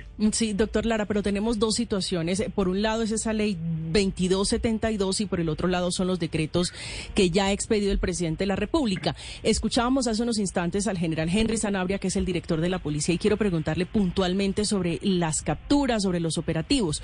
Cómo están dadas las cosas con esas dos posiciones, con esos dos escenarios, ¿puede la policía dejar de capturar, dejar de perseguir o de hacer efectivo las órdenes de captura contra integrantes puntualmente de bandas criminales? Realmente la interpretación que cada institución le dé a la ley es eh, podrá ser eh, analizada y discutida en el marco de la visión política que tenga el país en relación con cada uno de estos aspectos. Lo claro sí es que hay una ley que le permite al presidente de la República, el doctor Gustavo Petro, a hacer cosas en relación con esas dos clases de organizaciones de contenido político, llámese ELN, eh, disidencias de las FARC, etcétera, y o también con organizaciones como las que ustedes han señalado que han eh, delinquen de manera generalizada en el país. Las soluciones que le da la ley son exactamente las mismas en relación con las posibilidades que tenga el gobierno para levantar a la vez o pedir iniciación o hacer conversaciones con cualquiera de estos grupos de los mismos eh, en las mismas circunstancias para ambos, grupos, de tal manera que eh, así debe entenderse hasta que la Corte Constitucional, por ejemplo, en relación con la ley, no diga que es inconstitucional, es una ley que en este momento en la República de Colombia rige como tal y debe ser cumplida. Magistrado, pero si esos señores del clan del Golfo tienen control territorial, si mandan en cuatro departamentos, si son el Estado en cuatro departamentos, ¿por qué no tienen estatus político? Es que eh, hay, un, tema aquí en Colombia que eh, me parece, esto es una opinión personal, nos ha llevado a que, a que cada vez que eh, nuestros políticos quieren obtener alguna clase de réditos en ese escenario, pues eh, se dedican a negociar. Miremos lo que pasó con Pablo Escobar y la catedral y de allá para hacia atrás y hacia adelante venimos con una imposibilidad institucional de ejercer las funciones constitucionales por las diferentes instituciones. Entonces, eh, que se le dé o no se les dé estatus político es lo mismo que decían ustedes hace un momento en relación con los grupos eh, de paramilitares, como se les dan, denominó autodefensas, a las que no se les podían dar ese, ese contenido de orden político, porque pues las guerrillas por, lo menos tienen una ideología, doctor Lara, una ideología. ¿Y por qué por qué se pudo hacer ese proceso con los paras? Que eran básicamente, pues con algunas diferencias, los mismos paras de hoy, solo que ahora tienen otro nombre, se llaman Pachenca y Clan del Golfo. Lo que pasa, mire, lo que pasa es que en este país, eh, así como la política es dinámica, el derecho es dinámico. Yo he sido uno de los contradictores de las permanentes eh, diluciones, que cómo se, cómo se, se disuelve la institucionalidad en esta clase de conversaciones. Eh, paramilitares son autodefensas y no tienen contenido político. No sé cómo no sé cómo en la ley 2272 se les da el mismo trato para que el presidente de la República o el gobierno pueda hacer la misma clase de negociaciones o acercamientos con unos y con otros. Esa es la parte que me parece que pues la Corte Constitucional en las demandas eh, tendrá que responder esa clase de Bueno, de hecho, de hecho, el concepto del fiscal este fin de semana cita sentencias de la Corte Constitucional diciendo que, que no se puede. Es Hermes Darío Lara, el presidente magistrado de la Sala del Tribunal de Bogotá, presidente de la Corporación de Jueces y Magistrados de Colombia, sobre esta gran controversia. Es cierto que es muy técnica, es muy jurídica, pero al final quiere decir quiénes, con quiénes se puede negociar, con quiénes se puede hablar y a quiénes se les puede levantar las órdenes de captura. Doctor Lara, gracias y feliz año. A ustedes, eh, muy amables, gracias, un feliz día.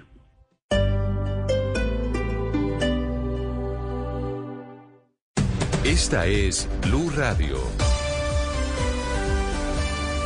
Sintonice Blue Radio en 89.9 FM y grábelo desde ya en su memoria y en la memoria de su radio.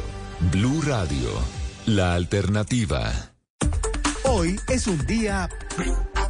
Descargue Blue App. Nuevo diseño. Una app más eficiente y liviana. Notificaciones con información de última hora. Podcast, programación de Blue Radio y todas las señales nacionales Blue en vivo donde y cuando quiera. Descárguela en Google Play y App Store. En un mundo donde él hará que tu peor pesadilla se haga real. Siente miedo real, como nunca antes. Creo que sí lo he sentido antes. ¿Qué? Dije como nunca antes. Suena como cualquier otro trailer de terror, la verdad. Sí, tienes razón. Hey, aquí tienes algo de leche real para que relajes esa voz de monstruo. Gracias, pero esta es mi voz real. Ah, ya veo. Ah, deliciosa. Hey, esta película es horrible. Corte y queda. ¡Qué real! ¿Got milk? El periodismo es una pasión insaciable que solo puede digerirse y humanizarse por su confrontación descarnada con la realidad. Gabriel García Márquez Blue Radio. Descubre en tu éxito nuestras semanas de vida sana. Desde hoy podrás aprender sobre el cuidado de tus huesos y aprovechar 40% de descuento en la segunda unidad de referencias seleccionadas de las marcas Taek, Tosh, Finesse, Alpina y muchas más. No te pierdas cada semana los mejores productos para que encuentres tu balance. Válido del 16 al 22 de enero. Aplican términos y condiciones. Al iniciar la tarde. Bienvenidos a Meridiano Blue. A la hora indicada. Toda la gente está empezando a especular. Es bueno tomarse un respiro y prepararse para el resto del día. Cambia la historia del fútbol mundial reciente. Con temas interesantes, con historias, con música, con todo para comenzar la tarde con un nuevo aire. Meridiano Blue. Ahora de lunes a viernes de 1 a 2 de la tarde. Blue Radio y bluradio.com. La alternativa.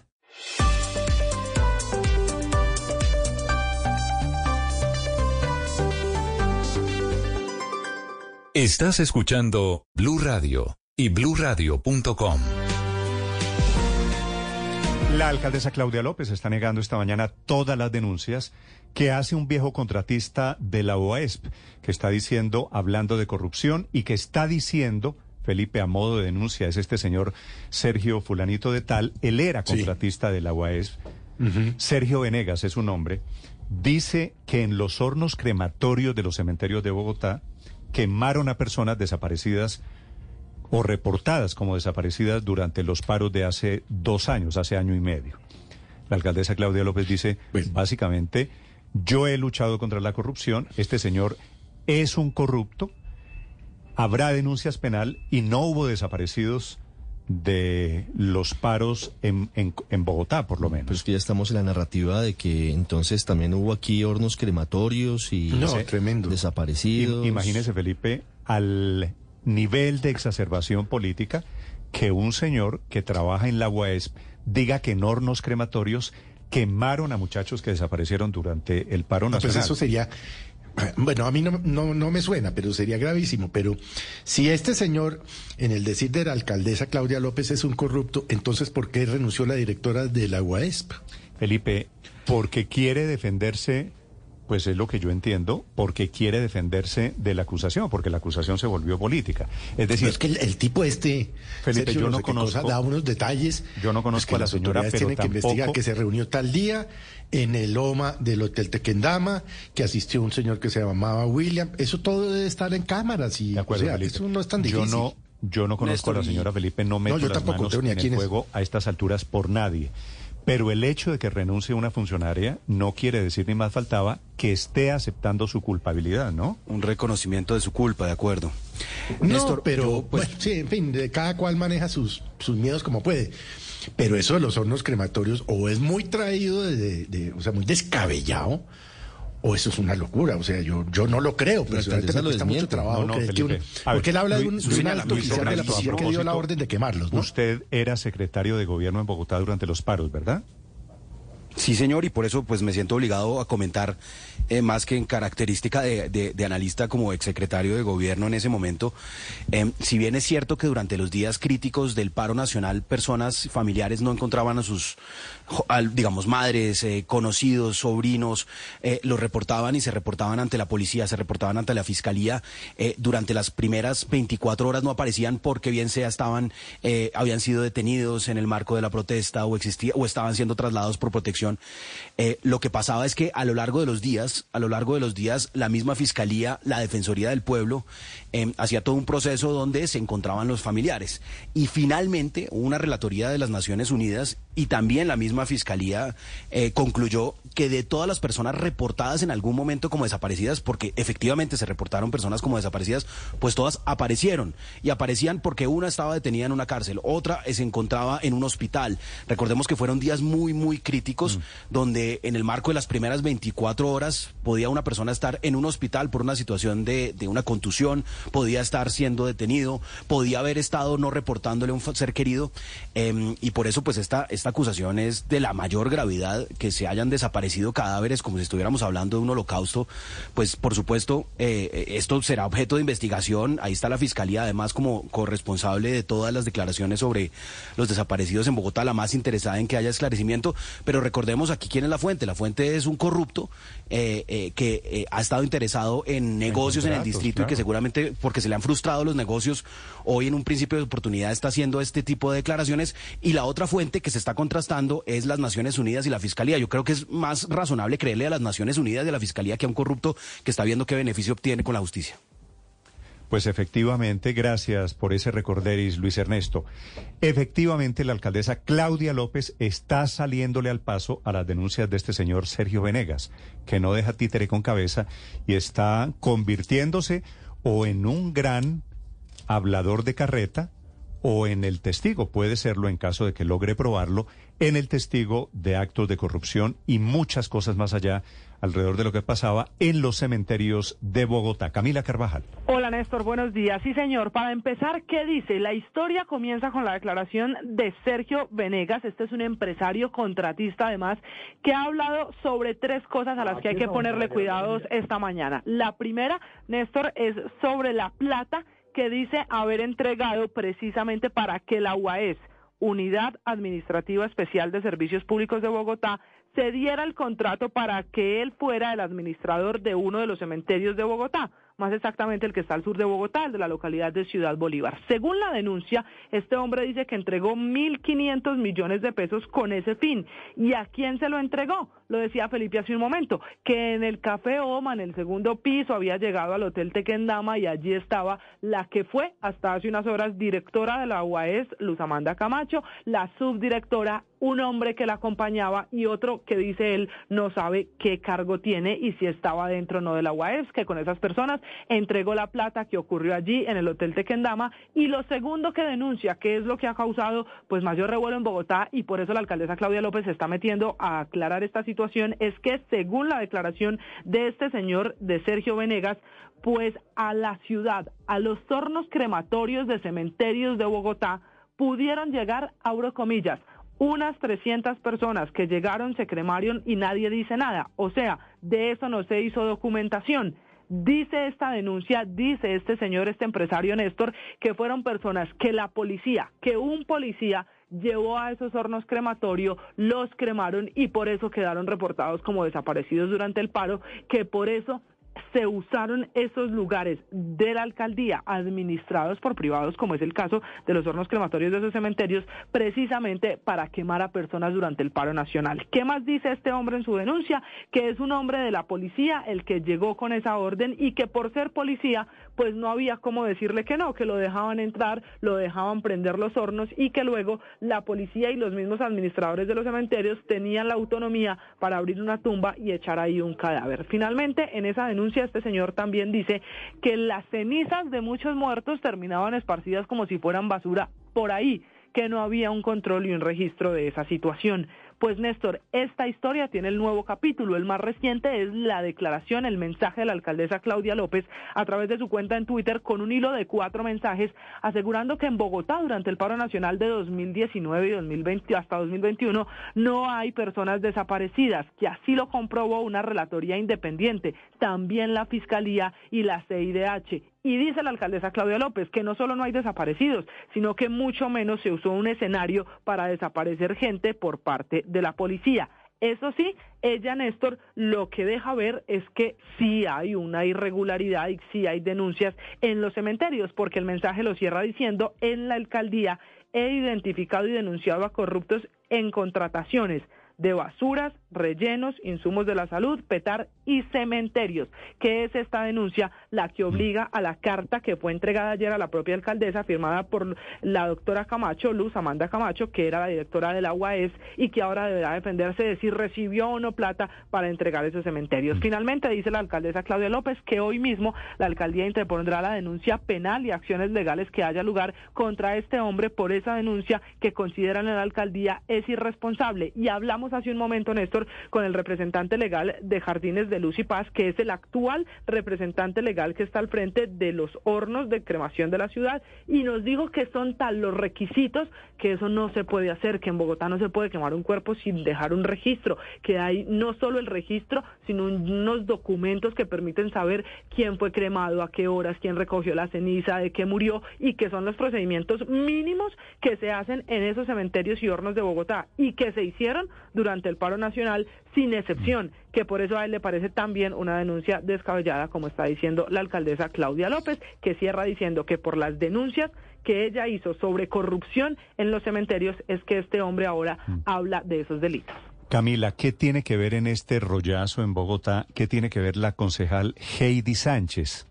Pues Néstor, es que la concejal Heidi Sánchez, así como también lo ha hecho María Victoria Vargas, han sido concejales que estaban denunciando este caso y que en las últimas horas en el Consejo de Bogotá, cuando se destaparon estas denuncias y se conoció la versión del señor Venegas, pues habían exigido la renuncia de electora de la UAEP. Así las cosas, quien inició las denuncias fue la concejal María Victoria Vargas, se sumaron otros concejales y todos hicieron tal presión que la directora de la UAEPS no tuvo más camino que renunciar. Mm. Muy bien, gracias Camila. Son las 8 de la mañana, 15 minutos. Felipe, todo esto es la trivialización de dos fenómenos muy grandes en Colombia. Esto es la trivialización. A ver, primer fenómeno, la corrupción.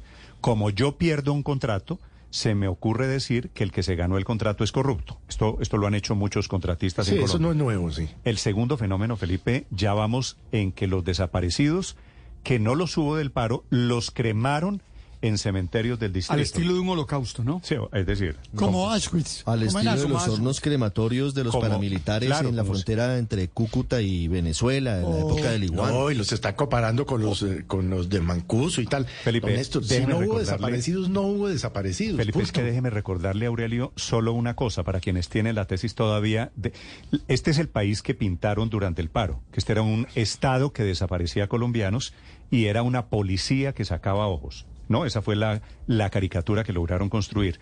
Una cremación, Aurelio, no se puede hacer si no es de, si no hay muerte natural. Es decir, si hay rastros de violencia, si es un desaparecido en un tema de violencia, como fue seguramente durante los días del paro, no podía, técnicamente no se podía cremar ese cadáver sin una autorización de carácter forense. Así que desaparecidos, cremados, son imposibles por cualquier lado en Colombia. Bueno, y menos 300, como dice este señor Venegas, ¿no?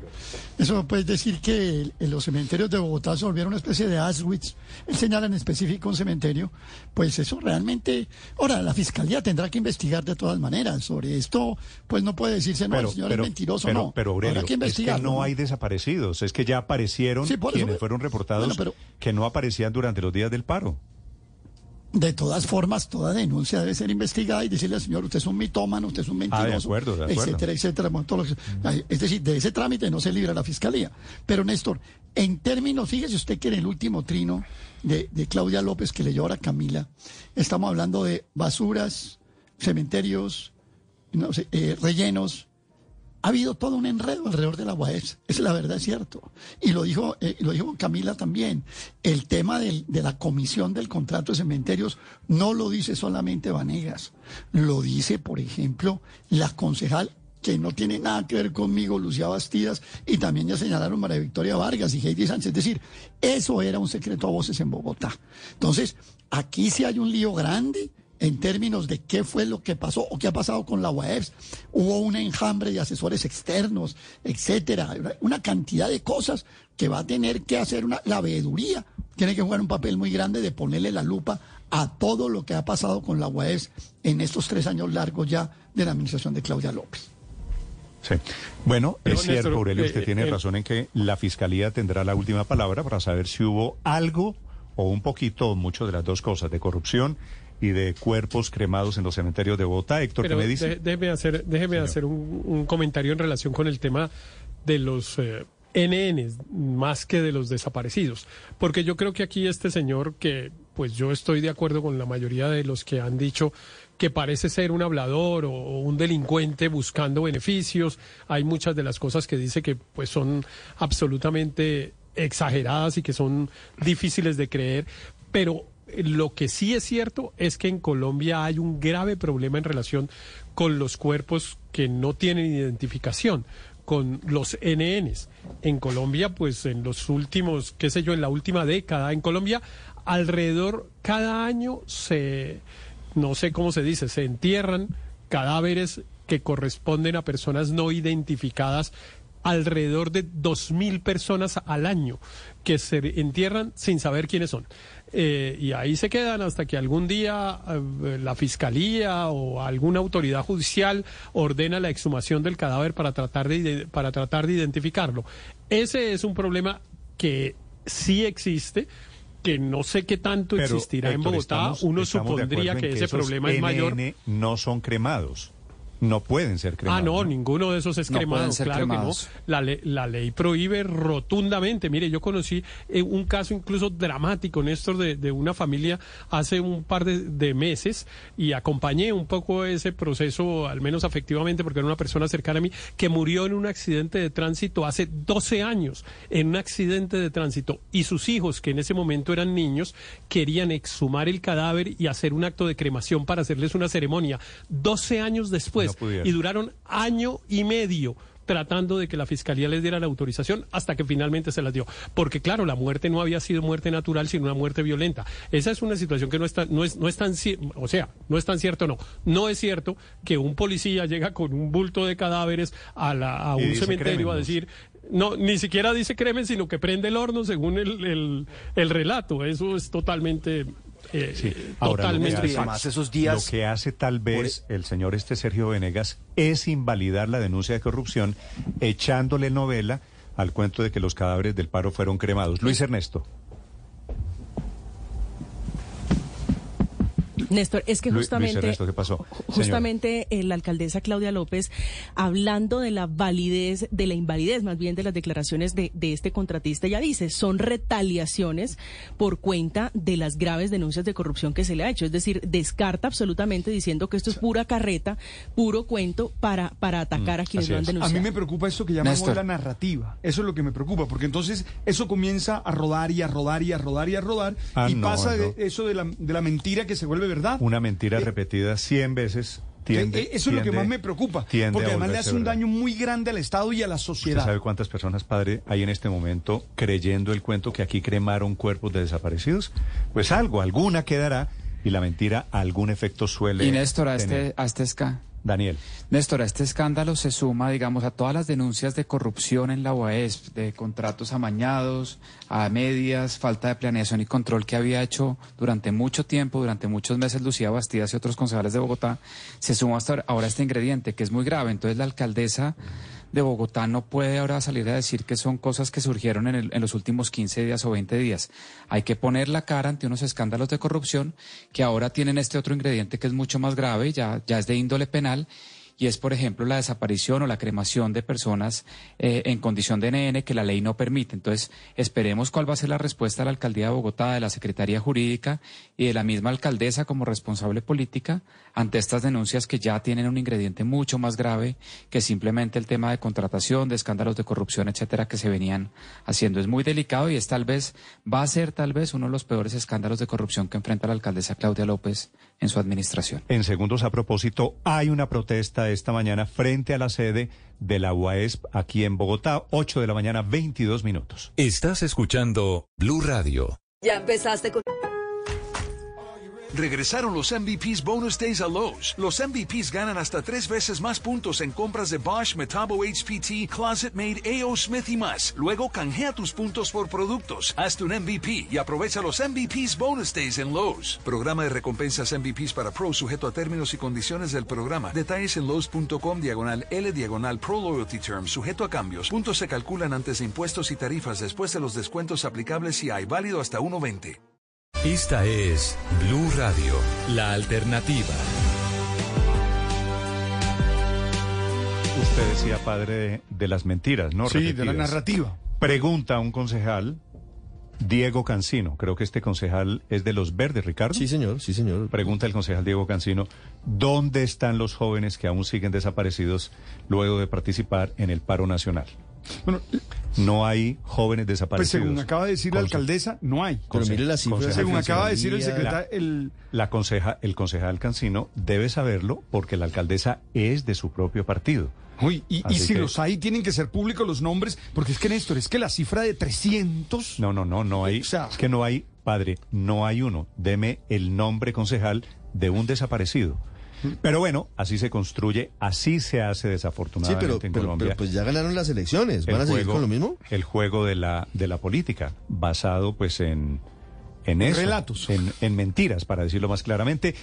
Protesta en este momento, este es calle 57, sector de Chapinero, norte de Bogotá. Felipe García.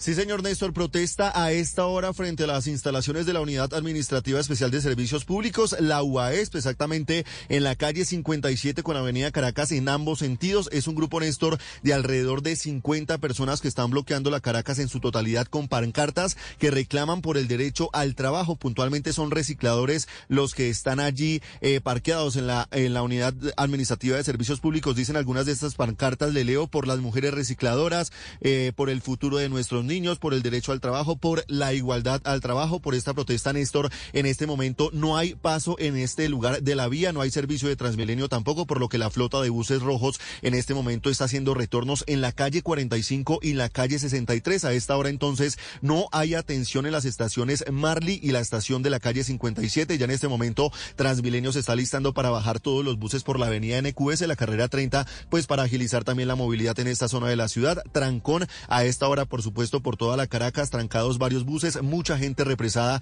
en las estaciones esperando para poder llegar a sus trabajos, Néstor. El precio de las acciones, las monedas y lo que pasa en las bolsas se lo cuenta Mañanas Blue. La noticia económica, el dólar esta mañana, Víctor, 8.26 minutos.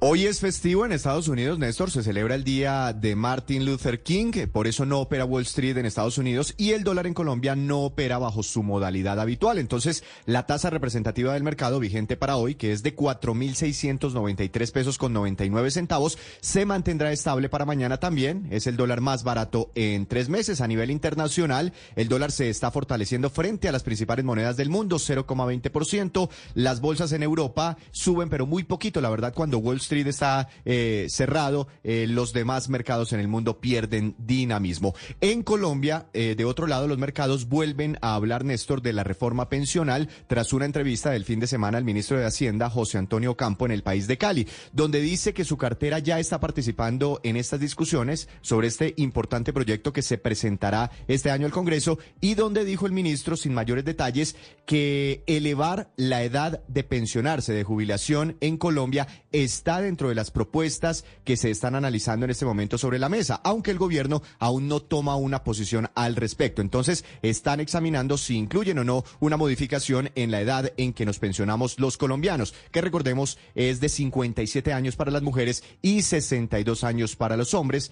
Eh, y bueno, eso se estará examinando y posiblemente de eso se hablará también en la reforma pensional que se avecina. Donde él hará que tu peor pesadilla se haga real. Siente miedo real como nunca antes. Creo que sí lo he sentido antes. ¿Qué? Dije como nunca antes. Suena como cualquier otro trailer de terror, la verdad. Mm, sí, tienes razón. Hey, aquí tienes algo de leche real para que relajes esa voz de monstruo. Gracias, pero esta es mi voz real. Ah, ya veo. Ah, deliciosa. Hey, esta película es horrible. Corte queda. Qué real. Got milk? Y a las 8 de la mañana, 27 minutos, hablemos de noticias que generan confianza, porque en medio de la desaceleración económica que se nos viene encima para este año, la inflación, los intereses carísimos, pues se viene también la temporada de las cesantías, recursos que le pueden servir a más de 9 millones de colombianos para enfrentar una coyuntura difícil como la que podríamos eh, tener. Lo primero es diferenciar eh, las cesantías de los, de los intereses de cesantías, que hacen parte del mismo costal, pero son dos cosas distintas. Las cesantías son una prestación que reciben los, los trabajadores formales equivalentes a un salario por cada año trabajado. Si usted no trabajó el año completo, le hacen una consignación proporcional. Entonces, si usted, por ejemplo, se ganó el año pasado un millón de pesos mensuales, solo para citar un ejemplo, le deben consignar un millón de pesos en cesantías. Lo que pasa es que esta plata de las cesantías se consigna en un fondo de cesantías y usted no la puede retirar para cualquier cosa, solo en casos de desempleo, para educación o para la compra o mejoramiento de vivienda principalmente.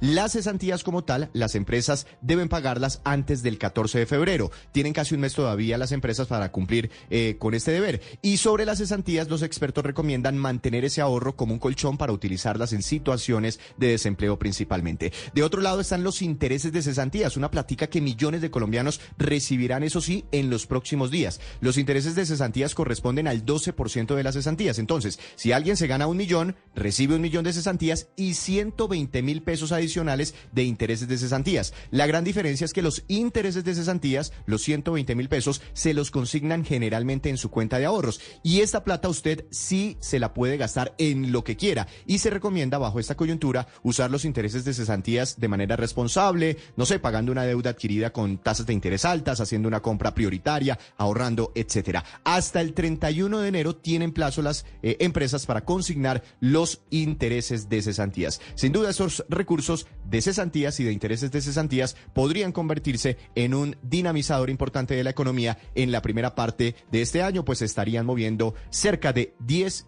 billones de pesos. Regresaron los MVPs Bonus Days a Lowe's. Los MVPs ganan hasta tres veces más puntos en compras de Bosch, Metabo HPT, Closet Made, AO Smith y más. Luego canjea tus puntos por productos. Hazte un MVP y aprovecha los MVPs Bonus Days en Lowe's. Programa de recompensas MVPs para Pro sujeto a términos y condiciones del programa. Detalles en Lowe's.com diagonal L diagonal Pro Loyalty Term sujeto a cambios. Puntos se calculan antes de impuestos y tarifas después de los descuentos aplicables y hay válido hasta 1.20 ministro de Hacienda, Víctor, le da una entrevista al periódico El País, el de Cali, el que acaba de comprar la familia Gilinski. Entrevista en la que me parece que lo más importante es que el ministro Campo admite por primera vez tal vez que el gobierno está considerando evaluar la idea de subir las edades de jubilación en Colombia. Hoy un hombre se pensiona a los 62 años y una mujer a los 57. años. Pero no dice que sea una decisión, que no lo han descartado y que están estudiando, Víctor, la posibilidad, ¿verdad?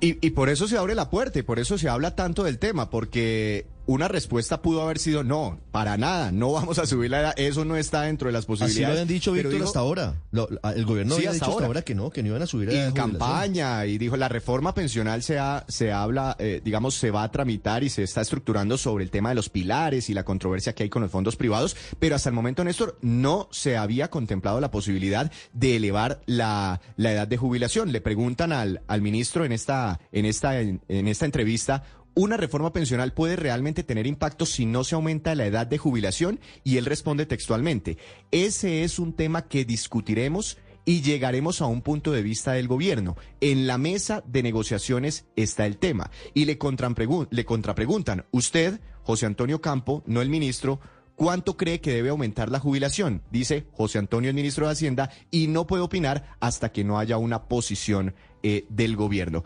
Eh, y esa es como la parte más, más interesante, más noticiosa de esta entrevista donde habló de, muchos otros temas. Pero Néstor, ahí está entonces la, discusión sobre la mesa de negociación. Está esa posibilidad eh, de subir la edad de pensión en Colombia. Yo no sé, la verdad no, no veo al gobierno metiéndose en un tema tan polémico, tan controvertido, pero, miraremos entonces qué, qué ocurre. Sabe, Víctor, que al contrario, por tener el origen político que tiene el presidente Petro, lo responsable sería subir la edad de pensión en Colombia.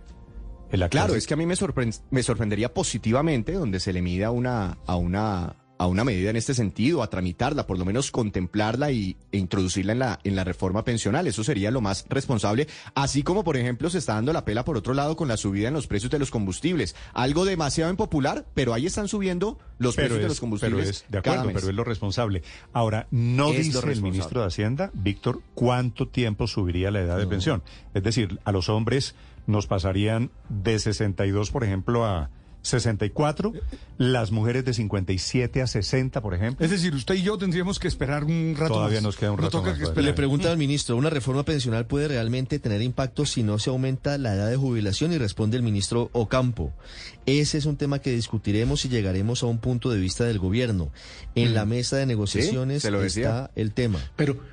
Pero ahí hay, tiene que haber un periodo de transición. Ah, claro, tiene que haber un periodo de transición. Es decir, por ejemplo, si usted está a un año no, no, lo sé. Si usted está un año de, de ah, o a cinco, creo que, creo que los pues periodos no le pueden de un día para otro decir, no, es que ahora son pensionales de cinco años antes de... Cinco o diez, no sé cuál sea, porque hay gente que ya está a punto de pensionarse a la que no le pueden decir, usted ya no se pensiona el año entrante, sino se pensiona dentro de cinco. Y el otro tema es lo que algunos han planteado, que a mí me parece un debate bastante interesante, y es la igualdad de sexo. ¿Por qué a diferente edad las mujeres y los hombres?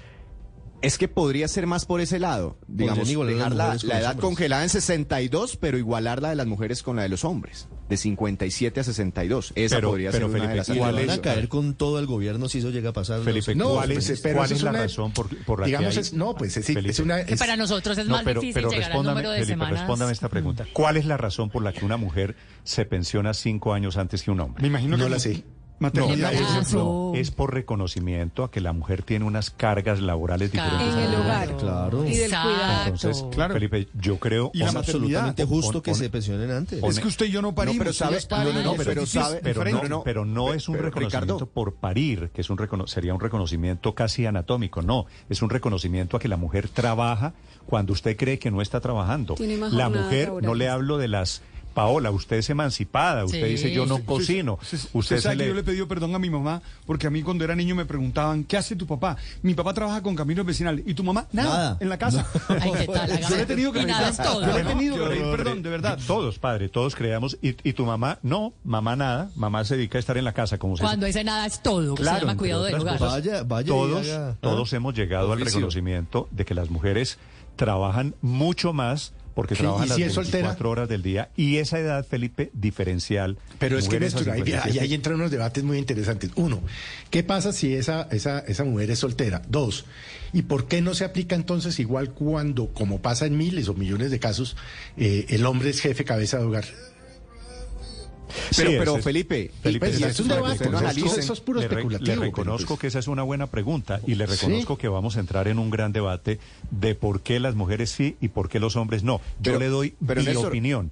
a mí, pero esta es mi opinión, yo creo que hay que mantenerle a las mujeres el, diferencial, el reconocimiento. No, yo también lo creo, pero me parece que es un debate que se debe dar. Tiene que ser Porque es que la igualdad de género no se puede predicar solamente para unos temas y no para otros. No, por eso. No, pero, hay, muchos casos hay muchos casos, Héctor, donde hay, en Colombia, hay, mujeres que, dicen que, esta edad, pensionarse antes que los hombres, juega en contra de ellas, porque tienen que hacer la misma carrera con más obstáculos y en menor tiempo, y que esto al final para muchas se vuelve en un obstáculo para pensionarse.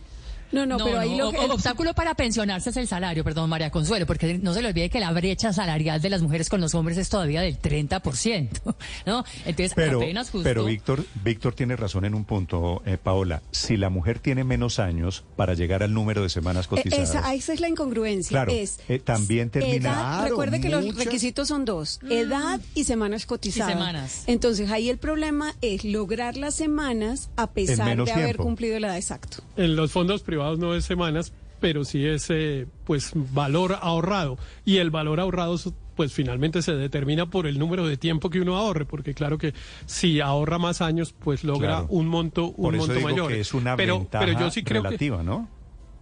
Pues sí, pero les permite, pero como digamos, una persona puede pensionarse a los 57, que es la edad mínima, pero puede seguir cotizando, puede seguir trabajando unos años más, mejorando las condiciones de su pensión y solamente reclamar su pensión cuando cumple 60, por decir cualquier cosa, que eh, puede tener unas condiciones mejores para que la tasa de retorno, que es la pensión que se le paga, eh, sea mejor. A mí esta, esta norma sí me parece, digamos, esta es realmente la única norma que existe en el derecho colombiano que reconoce los deberes de cuidado que la sociedad le ha atribuido a las mujeres y por lo tanto debería ser una norma sagrada.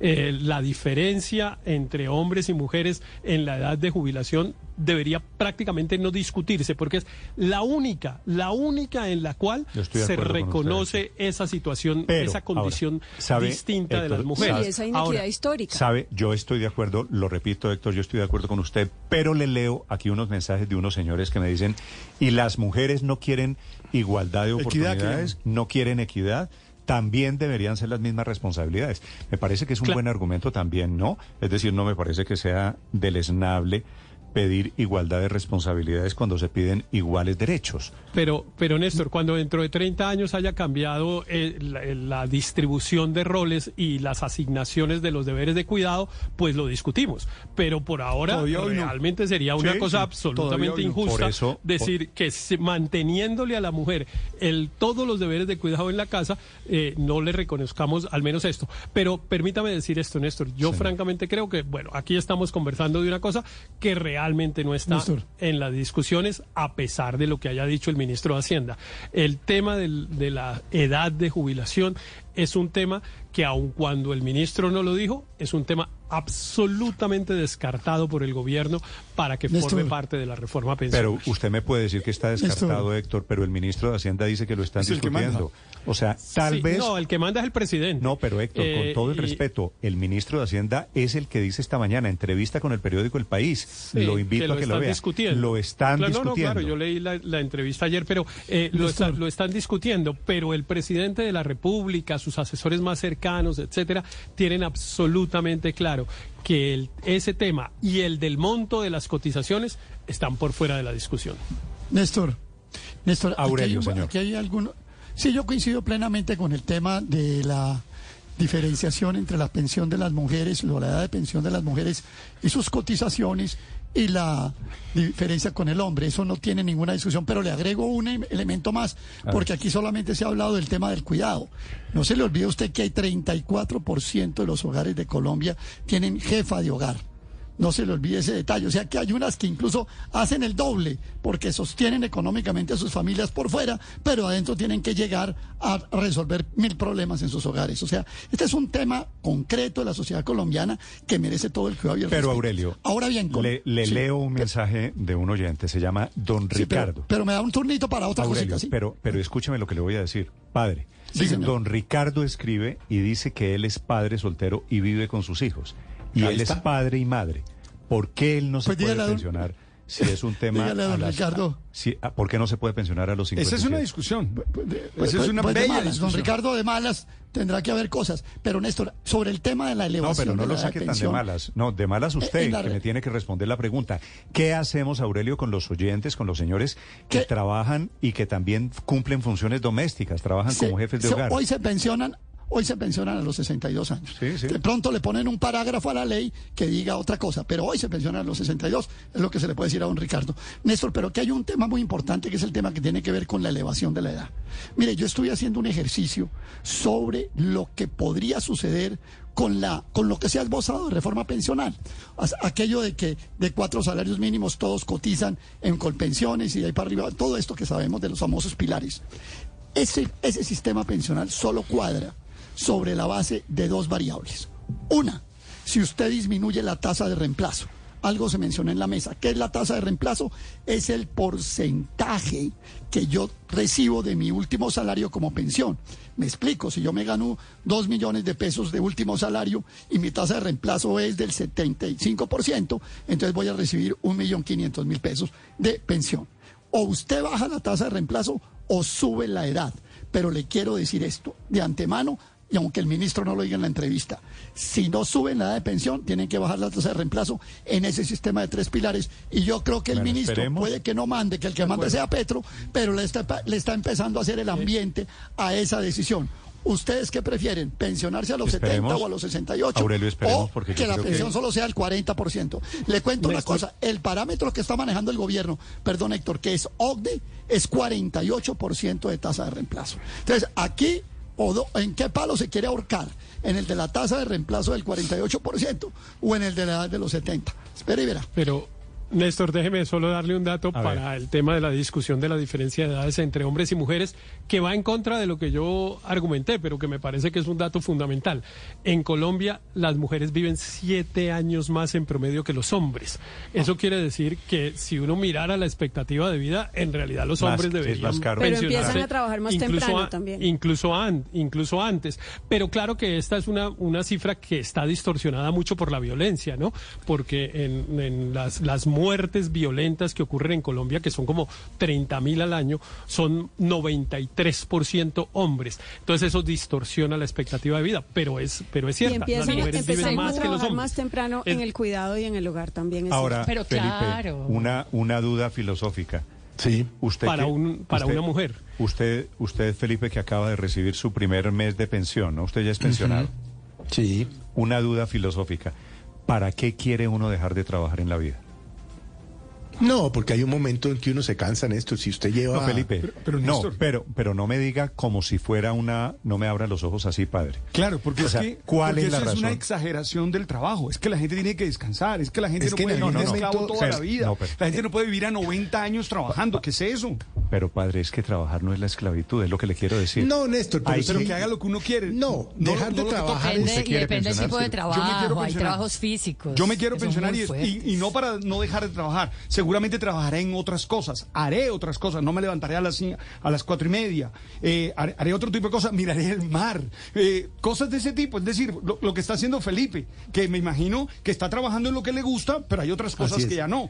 Sí. pero hay un momento en la vida que uno, hay un momento, eh, ¿sabe cuál es la respuesta que le puedo dar? Porque, como usted ya lo, bien lo ha dicho, yo ya recibí mi, ya hice mi primera cola de pensionado con mi cartapacio y tal, ¿no? Para mi primera mesada. Entonces, una vez usted recibe su pensión, la pregunta que yo me hago, y me imagino se la, se la harán muchos de los pensionados que trabajan, aún en temas que les gustan, como es mi caso, bueno, ¿hasta qué día quiero trabajar? ¿Hasta qué edad? 64, 65, 68, me retiro ya. esa es la pregunta que, nos hacemos ya los pensionados. ¿Cuánto tiempo más voy a trabajar? Yo la pues pregunta que todavía no llego ahí, pero la pregunta es si quiero un día levantarme a no hacer nada. hacer otra cosa. No, yo no sé. Es, que no es entre nada y lo mismo es en hacer otra cosa. De pronto se levanta usted y no sé, escribe, lee otra cosa y no tiene que estar, porque usted está como desde las 3 de la mañana en esto.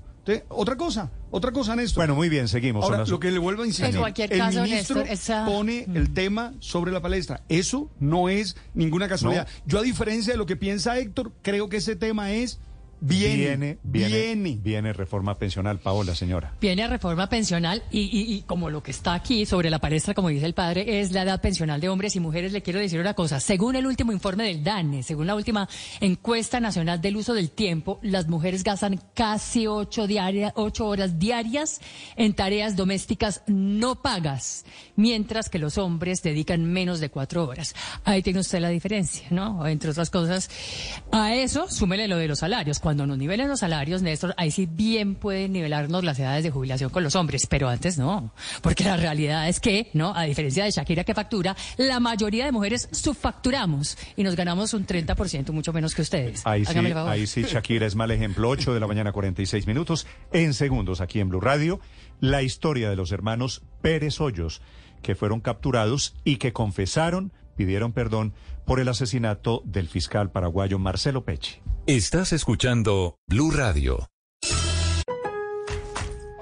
Regresaron los MVPs Bonus Days a Lowe's. Los MVPs ganan hasta tres veces más puntos en compras de Bosch, Metabo HPT, Closet Made, A.O. Smith y más. Luego canjea tus puntos por productos. Hazte un MVP y aprovecha los MVPs Bonus Days en Lowe's. Programa de recompensas MVPs para Pro sujeto a términos y condiciones del programa. Detalles en Lowe's.com diagonal L diagonal Pro Loyalty Term sujeto a cambios. Puntos se calculan antes de impuestos y tarifas después de los descuentos aplicables y hay válido hasta 1.20. En Bogotá, 14 grados la temperatura. A Volkswagen Ticros esta semana en Macy's, ahorra un 20% extra con tu cupón o tarjeta Macy's. Esto además de las ya increíbles ofertas como un 25 a 60% menos en equipo de invierno para toda la familia, 30 a 60% menos en artículos selectos para cama y baño, además 30% menos en pequeños electrodomésticos selectos. Y los miembros de Star Rewards ganan con cada compra, excepto tarjetas de regalos, servicios y cargos en Macy's, Macy's Backstage y Market by Macy's. Más información en macy's.com barra Star Rewards. Ahorro sobre precios en oferta y liquidación, aplican excepciones. Es Blue Radio, la alternativa.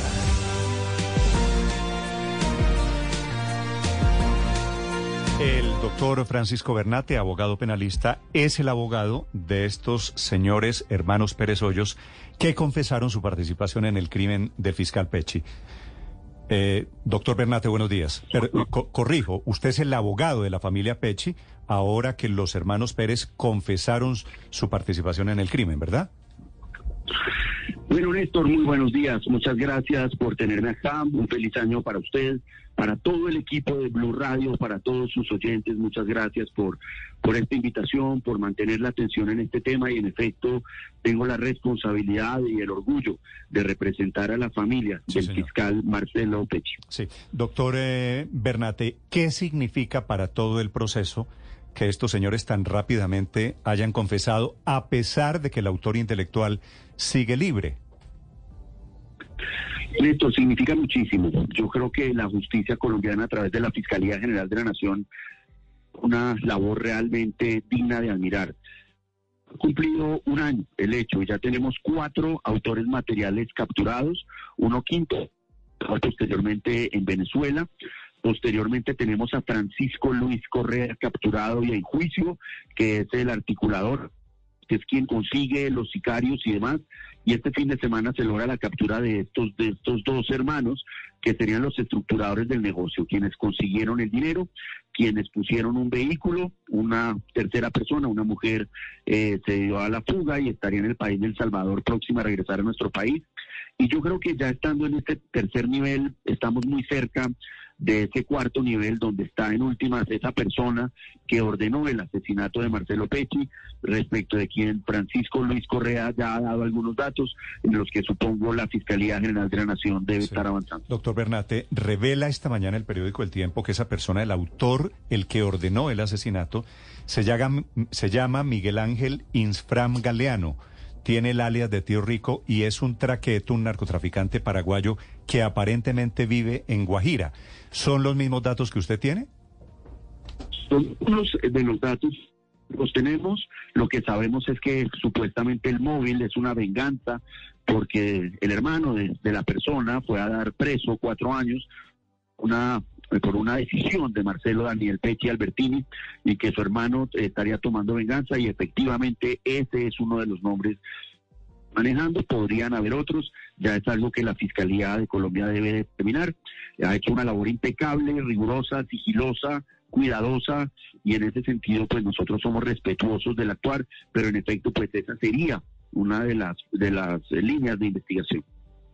¿Y ustedes tienen información, doctor Bernate, de que este señor alias Tío Rico, que habría sido el determinador del asesinato de el fiscal Marcelo Pecci, se resguarda, se, está custodiado o está en la Guajira colombiana? Bueno, por los muy buenos días y al igual los mejores deseos para usted. Eh, no, esa información se ha conocido periódico El Tiempo.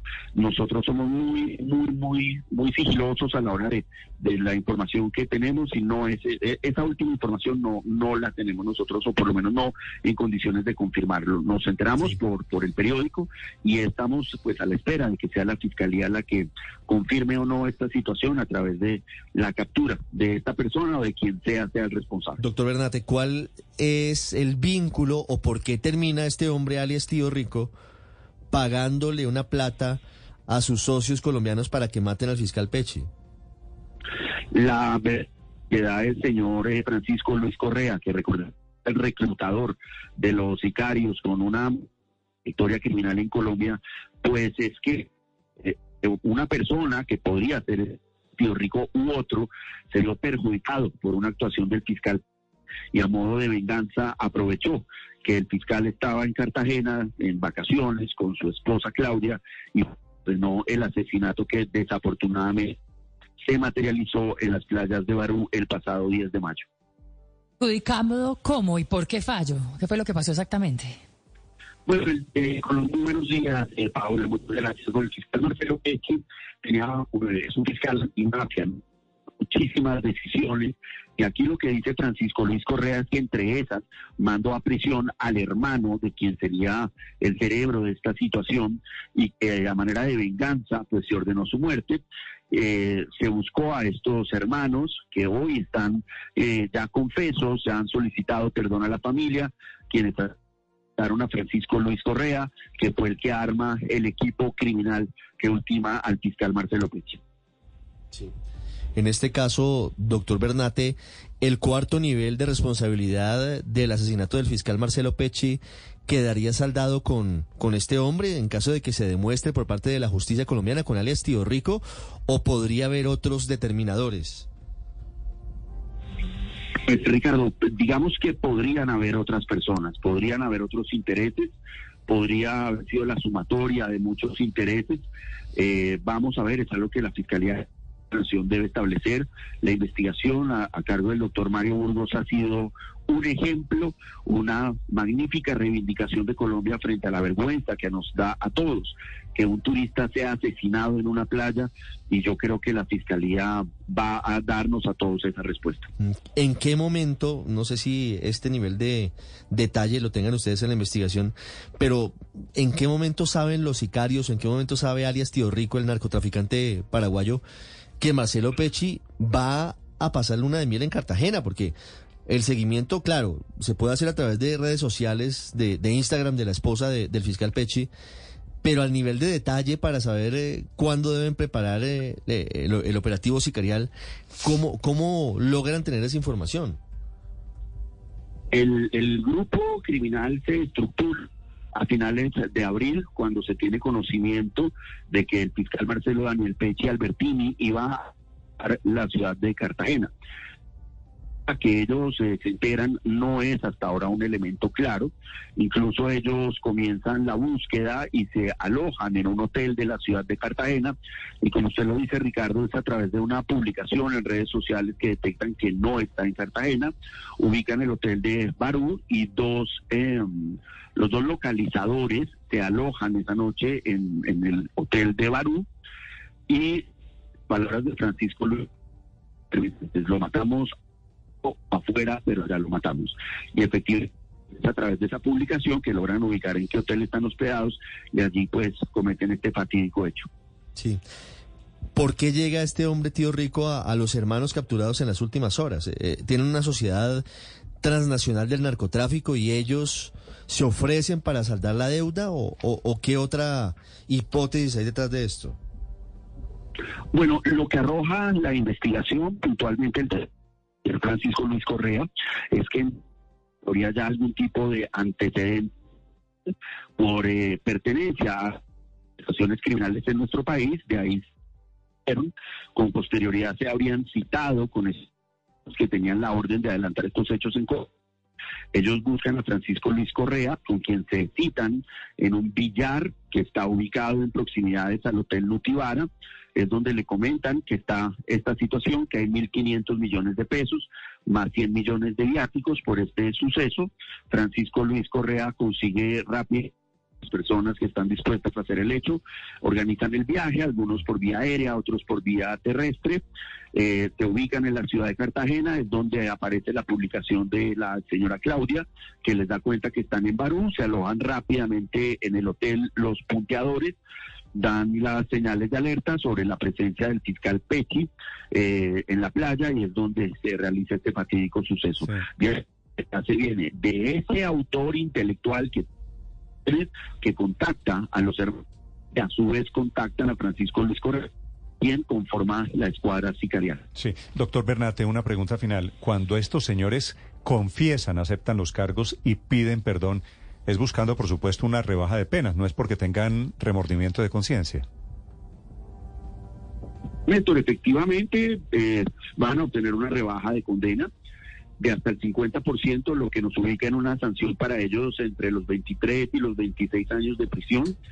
Pero esperamos que, eh, que puedan dar más información, porque el señor Correa afirma que es el hermano de alguien que está eh, mortificado con una decisión del fiscal Pechi, pero seguramente los dos hermanos, y es precisamente lo que la familia hoy va a solicitar en la audiencia que ya está en curso, es que como una muestra de verdadero arrepentimiento colaboren con la justicia colombiana y permitan que la investigación avance hasta los últimos niveles. ¿A usted, doctor Bernate, lo contrata la señora Aguilera, la esposa del fiscal Pechi? No, Néstor, a mí directamente me busca la familia Pechi, es decir, hermano, padre. Eh, Claudia, vamos a ver, desde que yo ingreso a este asunto, está en los últimos días de su embarazo, después nace Marcelo, el pequeño, y eh, mi contacto siempre ha sido con la familia. Entiendo que Claudia ha estado un poco alejada de los de la situación, por obvias razones, ah, siempre la mantenemos informada. ella estaba embarazada cuando lo matan a él, ¿no? Sí, correcto. De hecho, el día de la muerte, la publicación obedece, si lo recordamos en Instagram, son un par de zapatos rojos ah. ubicados en la playa y se puede ver al fondo la pareja. Lo que ese fue el día que ella le dio la noticia. Y eh, Marcelo Pecci cumpleaños el, tal vez el 16 de, septiembre, era su cumpleaños, y Marcelito, el hijo que ya nació, nace a finales de septiembre, casi que coinciden, y pues ella se ha ocupado de su propia recuperación, de atender al niño, por supuesto que está al día en estas actuaciones, pero digamos, eh, las personas que me, que, que me otorgan a mí este honor, pues es la familia, el hijo y el padre con quienes nos reunimos todos los días y están al pendiente de toda la situación. Doctor Bernate, gracias por esta explicación. Para los oyentes de Blue Radio le deseo feliz día. Néstor, feliz día para ustedes, para todos los oyentes de Blue, todo el equipo y muchísimas gracias por hacerle seguimiento a esta dolorosa situación. Estás escuchando Blue Radio. A ver, si... Regresaron los MVPs Bonus Days a Lowe's. Los MVPs ganan hasta tres veces más puntos en compras de Bosch, Metabo HPT, Closet Made, AO Smith y más. Luego canjea tus puntos por productos. Hazte un MVP y aprovecha los MVPs Bonus Days en Lowe's. Programa de recompensas MVPs para Pro sujeto a términos y condiciones del programa. Detalles en Lowe's.com diagonal L diagonal Pro Loyalty Term sujeto a cambios. Puntos se calculan antes de impuestos y tarifas después de los descuentos aplicables y hay válido hasta 1.20. Esta semana en Macy's, ahorra un 20% extra con tu cupón o tarjeta Macy's. Esto además de las ya increíbles ofertas como un 25 a 60% menos en equipo de invierno para toda la familia, 30 a 60% menos en artículos selectos para cama y baño, además 30% menos en pequeños electrodomésticos selectos. Y los miembros de Star Rewards ganan con cada compra, excepto tarjetas de regalo, servicios y cargos en Macy's, Macy's Backstage y Market by Macy's. Más información en macy's.com barra Star Rewards. Ahorro sobre precios en oferta de liquidación, aplican excepciones. Esta es Blue Radio, la alternativa. Sube a 44 los muertos, producto del ataque ruso de este fin de semana contra un edificio de civiles. Dice esta mañana el gobierno del presidente Zelensky que este es un crimen de guerra, que son las imágenes pavorosas sobre el bombardeo ruso en la ciudad se llama Dnipro o Dnipro en ucraniano. Desde Europa, Enrique Rodríguez. El balance no ha hecho sino crecer en las últimas horas de las primeras cifras que hablaban de 29 personas fallecidas y otras 74 que han resultado heridas. Ya las últimas hablan, como señalabas, de 44 personas muertas como consecuencia de ese ataque contra un edificio de viviendas. Claramente era un edificio de viviendas. No había ninguna duda al respecto. Y según dicen las autoridades ucranianas, el ataque se realizó con tres ataques aéreos, valga la redundancia, y unos 50 disparos de misiles en esa jornada del sábado. Esos ataques han provocado, como decíamos, el, derrumbe parcial de ese eh, edificio, pero sobre todo esa tragedia que se sustenta por ahora en ese número de muertos y un número indeterminado de desaparecidos. Sin embargo, esto tiene consecuencias también políticas al mayor nivel. Se acaba de pronunciar el gobierno sueco y lo hace como titular de la presidencia rotatoria de la Unión Europea. El próximo país, por cierto, que será presidente de la Unión será España. Ha dicho el gobierno sueco que en los términos más firmes, los continuos ataques sistemáticos contra civiles son absolutamente condenables. Y de nuevo han vuelto a decir un término que sobrevuela toda la actividad de Rusia a lo largo de este conflicto. Crimen de guerra ha dicho Ulf Kristersson, que es el primer ministro sueco, señalando que los ataques intencionales contra civiles son, sin ningún género de dudas, crímenes de guerra. Veremos si cuando este conflicto termine se sustancian esos presuntos crímenes de guerra en las Cortes Internacionales de Justicia, Néstor. A propósito, esta guerra, la invasión de Rusia a Ucrania, que está a punto de terminar un año, esta mañana le cobra la cabeza a la ministra de Defensa de Alemania, que renunció, se cayó por declaraciones que había hecho sobre ese manejo de la crisis internacional. Silvia Carrasco. Sí, Néstor, y específicamente por un muy, muy desatinado mensaje de fin de año. Fíjate que Christine Lambrecht estaba bajo, estaba en la diana, estaba en la mira de la opinión pública y de los medios porque había tenido mal manejo. Todo se le acusa de todos los titubeos que ha tenido Alemania para enviar eh, armas a Ucrania. Pero eh, a pesar, además de todos esos titubeos, en este momento Alemania tenía que llevar adelante enormes reformas en defensa porque la, la guerra de Ucrania se lo, se lo imponía de esa manera. Pero en, en esa circunstancia en que ya estaba siendo tremendamente criticada, resulta que envió un mensaje de Año Nuevo con fuegos artificiales de fondo y con un contenido en que decía que la verdad es que lo que le había traído a ella la guerra de Ucrania era encontrarse con gente muy interesante. Mira, escucha, así se escuchaba ese mensaje que puso ella en las redes sociales para el Año Nuevo. Mira, escúchala. besondere Eindrücke, die ich gewinnen konnte.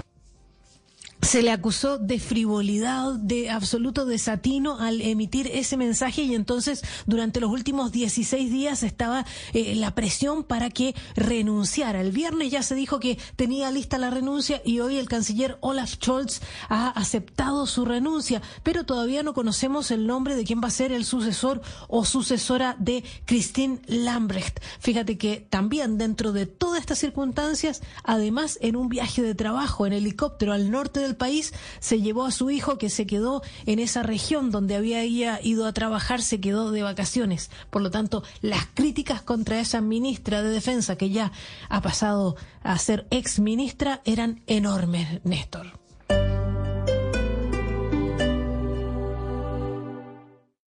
Esta es Blue Radio. Sintonice Blue Radio en 89.9 FM y grábelo desde ya en su memoria y en la memoria de su radio. Blue Radio, la alternativa. Definición. Esta semana en Macy's, ahorra un 20% extra con tu cupón o tarjeta Macy's. Esto además de las ya increíbles ofertas como un 25 a 60% menos en equipo de invierno para toda la familia, 30 a 60% menos en artículos selectos para cama y baño, además 30% menos en pequeños electrodomésticos selectos. Y los miembros de Star Rewards ganan con cada compra, excepto tarjetas de regalo, servicios y cargos en Macy's, Macy's Backstage y Market by Macy's. Más información en macy's.com barra Star Rewards. Ahorro sobre precios en oferta de liquidación, aplican excepciones. Hola, soy el conductor del millón y estoy con un colega que llegó al millón de kilómetros. Cuéntanos tu razón. Razón 68. La posventa de buses y camiones Chevrolet brinda el mejor servicio y cobertura. Tienes un millón de razones para llegar al millón de kilómetros sin reparar tu motor. Buses y camiones Chevrolet, hechos para conquistar el camino. Descubre en tu éxito nuestras semanas de vida sana. Desde hoy podrás aprender sobre el cuidado de tus huesos y aprovechar 40% de descuento en la segunda unidad de referencias seleccionadas de las marcas Taek, Tosh, Finesse, Alpina y muchas más. No te pierdas cada semana los mejores productos para que encuentres tu balance. Válido del 16 al 22 de enero. Aplican términos y condiciones. Dígale no a las noticias falsas. Evite los medios anónimos e irresponsables. En tiempos de emergencias y de incertidumbre, es fundamental la información verificada y confiable. Los medios de comunicación formalmente establecidos, por su profesionalismo y responsabilidad, son el antídoto más eficaz contra las noticias falsas y la desinformación. Infórmese por la radio y la televisión a toda hora, con los rostros y las voces que usted conoce y confía. Fue un mensaje de la Asociación Internacional de Radiodifusión, AIR.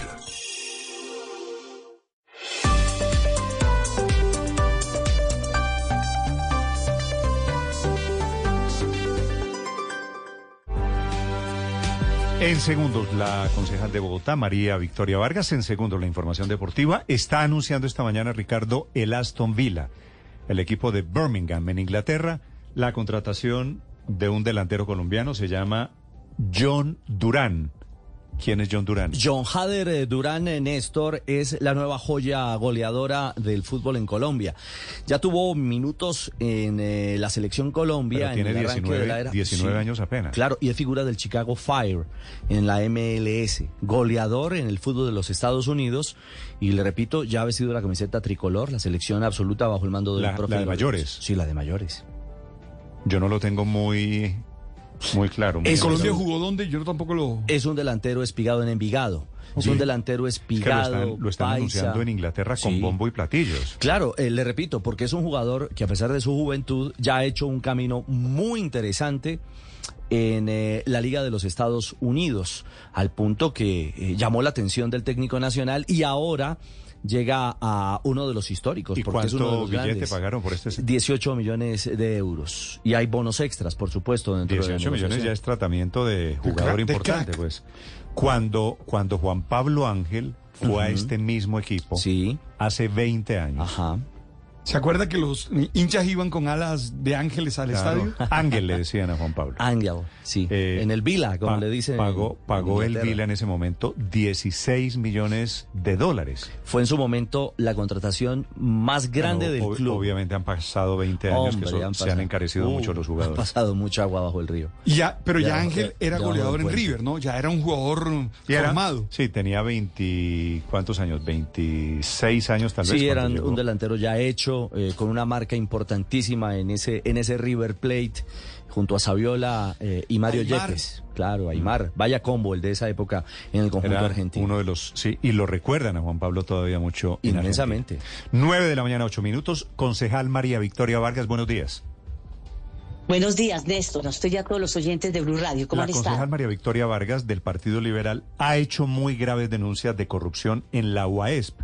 La he llamado para preguntarle, doctora Vargas, esta mañana usted cómo interpreta la renuncia de la doctora Camacho, de la directora de la UESP. Bueno, Néstor, debo decirle lo siguiente. Efectivamente, el Consejo de Bogotá, eh, a través del ejercicio de control político, presentó una proposición la bancada del Partido Liberal e igualmente la bancada del Partido Verde, pues para que la señora directora de la UAS explicara pues todas las denuncias que se venían conociendo a través de diferentes medios eh, eh, de comunicación, precisamente sobre un audio que se conoció donde pues hacían referencia como un presunto direccionamiento de, de, de contrato. Entonces, pues por todos esos hechos, el Consejo de la Ciudad, en ejercicio del control político, citó a la señora directora de la UAS.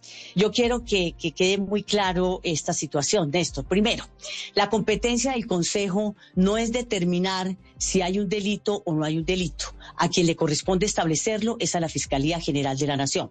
Desde el punto de vista disciplinario, le corresponde a la Personería de Bogotá investigar si hay lugar o no a imponer alguna sanción Doctora Vargas, ¿usted tiene pruebas de que hubo soborno para la adjudicación de esos contratos en la UAESP? No, yo no tengo prueba, porque a quien le corresponde evaluar las respectivas eh, informaciones que se han recibido es a la Fiscalía General de la Nación. Y por eso desde el 20 de diciembre que se hizo el debate y donde yo recibí una información que me pareció grave, consideré que lo eh, pertinente como servidora pública, cuando uno tiene conocimiento de un presunto delito, es ponerlo inmediatamente en conocimiento de la autoridad competente, como lo hice el 20 de diciembre, que le, que le envié una comunicación al doctor Francisco Barbosa, diciéndole que por los fines que interesan a su competencia como máximo director del sistema penal acusatorio, pongo en su conocimiento esta información que he recibido, por si su despacho lo considera pertinente, abrir una investigación sobre estos hechos y que por favor me mantenga informada. Y fui muy clara también en el debate que de ninguna manera le era permitido a un concejal de la ciudad entrar a determinar si la señora directora de la UAS era delincuente o no era delincuente. Eso le corresponde establecerlo a la Fiscalía General de la Nación sobre los presuntos sobornos que se pagaron, donde hubo un presunto direccionamiento del contrato de, para la administración y operación de los cementerios. Yo debo decirle que ya en el caso, por ejemplo, de la Fiscalía General de la Nación, pues ya me dice que ya se le me informa que ya se asignó el número de la, de la denuncia criminal, pero debo decir también que en el caso, por ejemplo, de la Contraloría de Bogotá, llevó a cabo una auditoría especial precisamente a ese contrato y entre las conclusiones a las cuales llegó está eh, una presunta incidencia disciplinaria y penal por permitir que el concesionario eh, llegase a disponer de recursos recaudados en la ejecución del contrato de, de concesión y no eran recursos que eran recursos que debían eh, doctora María Victoria, acláreme, acláreme una cosa. la, la saliente directora de la UAESP que renunció anoche Luzamanda Camacho ella, a ella le pagaron el soborno de 1.500 millones de pesos? Supuestamente, es decir, la información que usted tiene es, que ella recibió un soborno. Eso es, eso es la información, pero a le corresponde verificarla a la Fiscalía General de la Nación. Sí, pero es que la denuncia la hizo usted en el Consejo de Bogotá, por eso le pregunto a usted, ¿cuál es la información que usted tiene sobre quién pagó la plata y quién recibió la plata? Bueno, sí, exactamente. La, la, la, denuncia, digo yo, que tengo esa información y que debo ser clara que a mí no me consta que lo que a mí me dijeron sea cierto que entonces, pero que me parece grave y que, le corresponde establecer esa presunta responsabilidad penal es a la Fiscalía General de la Nación. Dije, en ejercicio del derecho de petición, señor fiscal, respetuosamente pongo en su conocimiento esta información que he recibido para que, si usted lo considera, inicie las, las investigaciones eh, correspondientes. Y en el día de ayer, también después de conocer otro tipo también de denuncias, eh, el Consejo de la Ciudad en pleno, digamos, eh, y así lo solicité, que pues debía la señora apartarse del cargo, porque es que las sanciones todas son distintas. El Consejo de la Ciudad en ejercicio del control político puede proponer una moción de censura. Es decir, me parece que lo que usted ha contestado no se corresponde realmente con lo que es usted como directora. Ella dijo, por ejemplo, que ella, eh, después de que había conocido esos audios que los que se conocieron a través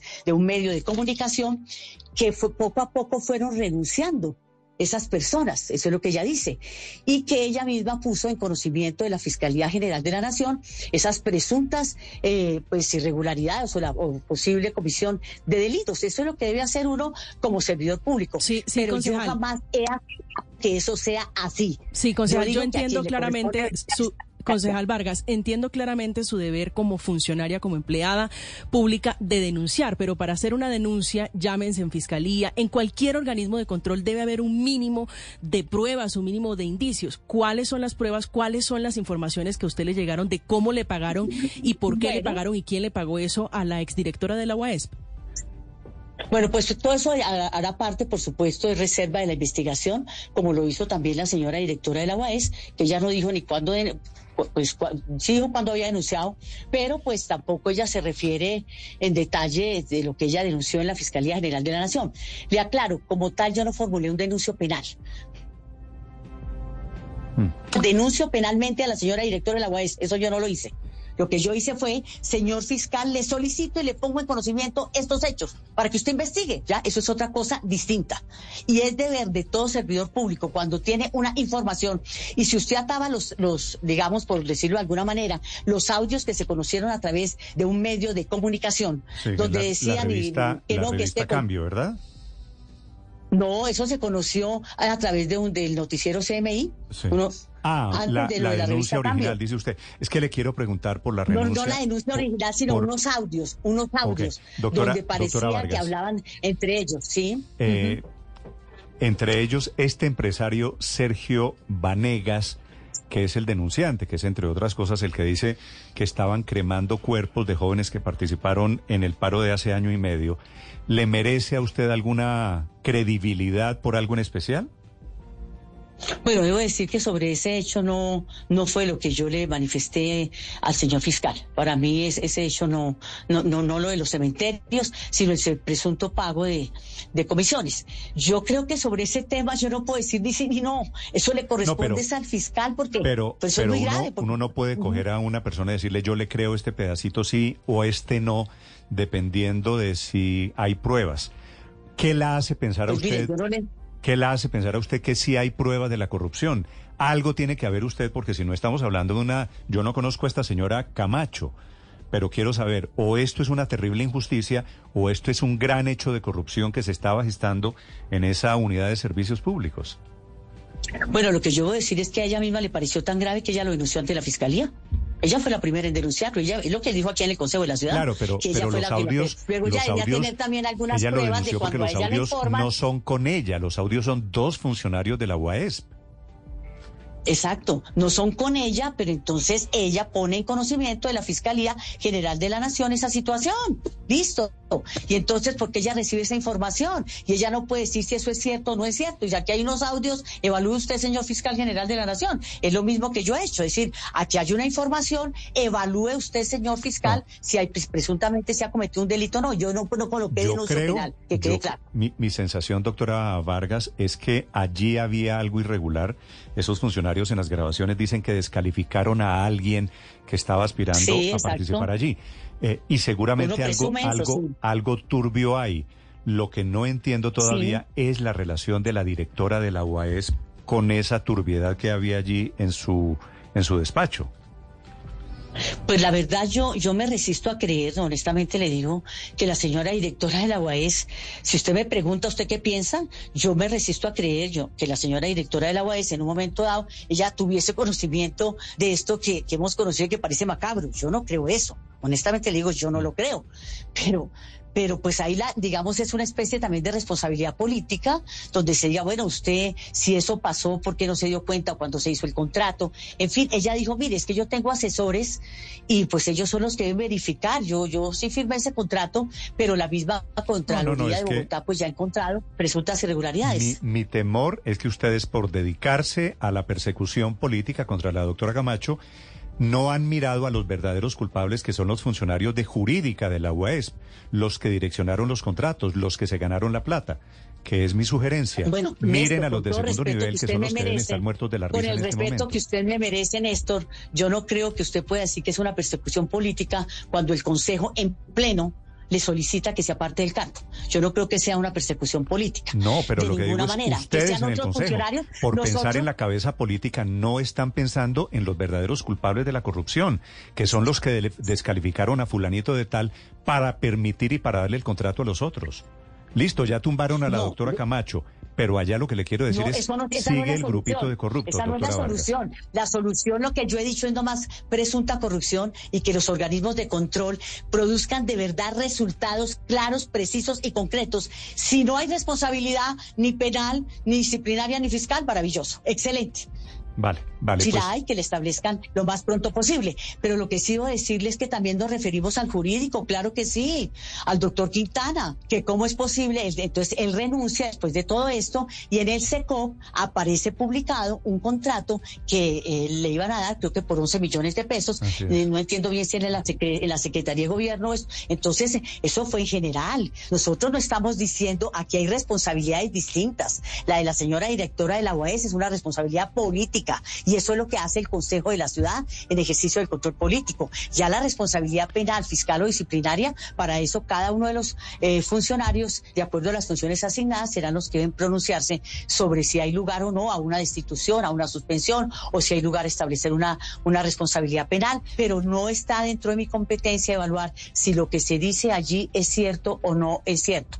Pero si a mí me informan y llega alguien y le dice, esta situación, mire lo que está pasando, yo digo, pues gravísimo gravísimo. Voy a poner esto en conocimiento de la autoridad competente para que ella evalúe la veracidad de lo que usted está afirmando. A ver qué dice la Fiscalía, que efectivamente tiene aquí algo por decir, y qué dice la Contraloría de Bogotá, que también en teoría está investigando.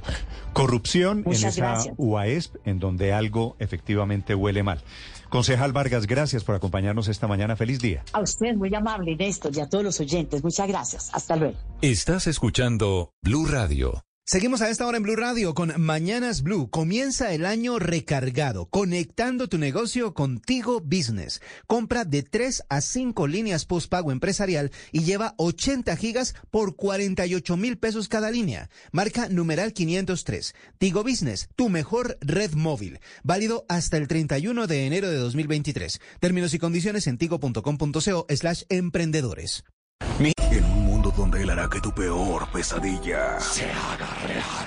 Siente miedo real, como nunca antes. Creo que sí lo he sentido antes. ¿Qué? Dije como nunca antes. Suena como cualquier otro trailer de terror, la verdad. Mm, sí, tienes razón. Hey, aquí tienes algo de leche real para que relajes esa voz de monstruo. Gracias, pero esta es mi voz real. Ah, ya veo. Ah, deliciosa. Hey, esta película es horrible. Corte y queda. ¡Qué río! ¿Got milk? Es la hora de comprar el Ford de tus sueños con bono de hasta 15 millones de pesos. En Blue Radio son las 9, 21 minutos de la mañana en Cali, la temperatura 22 grados, igual en Bucaramanga.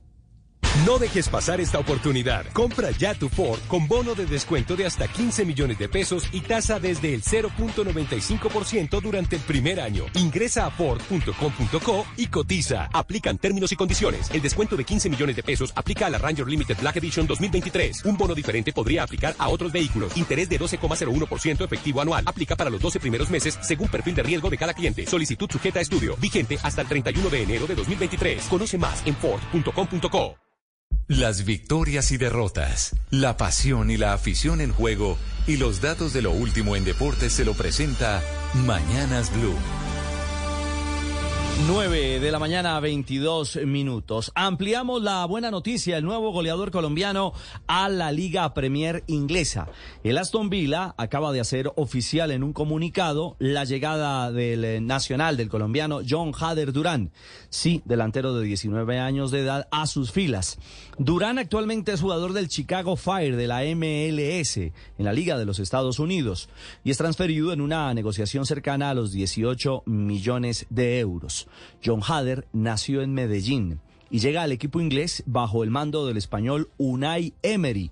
Además, llega al club donde el también antioqueño, eh, colombiano, Juan Pablo Ángel, marcó 62 goles. Así que se espera en Villa Park al jugador colombiano que de momento está concentrado con la selección Colombia sub-20 para encarar el suramericano, que comenzará el próximo jueves en búsqueda de un cupo al Campeonato Mundial de Indonesia.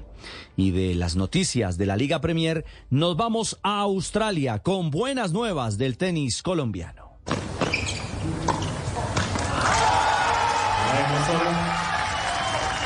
Así se festejó el triunfo, la victoria de la colombiana Camila Osorio en Melbourne, en la primera ronda del abierto de tenis de Australia.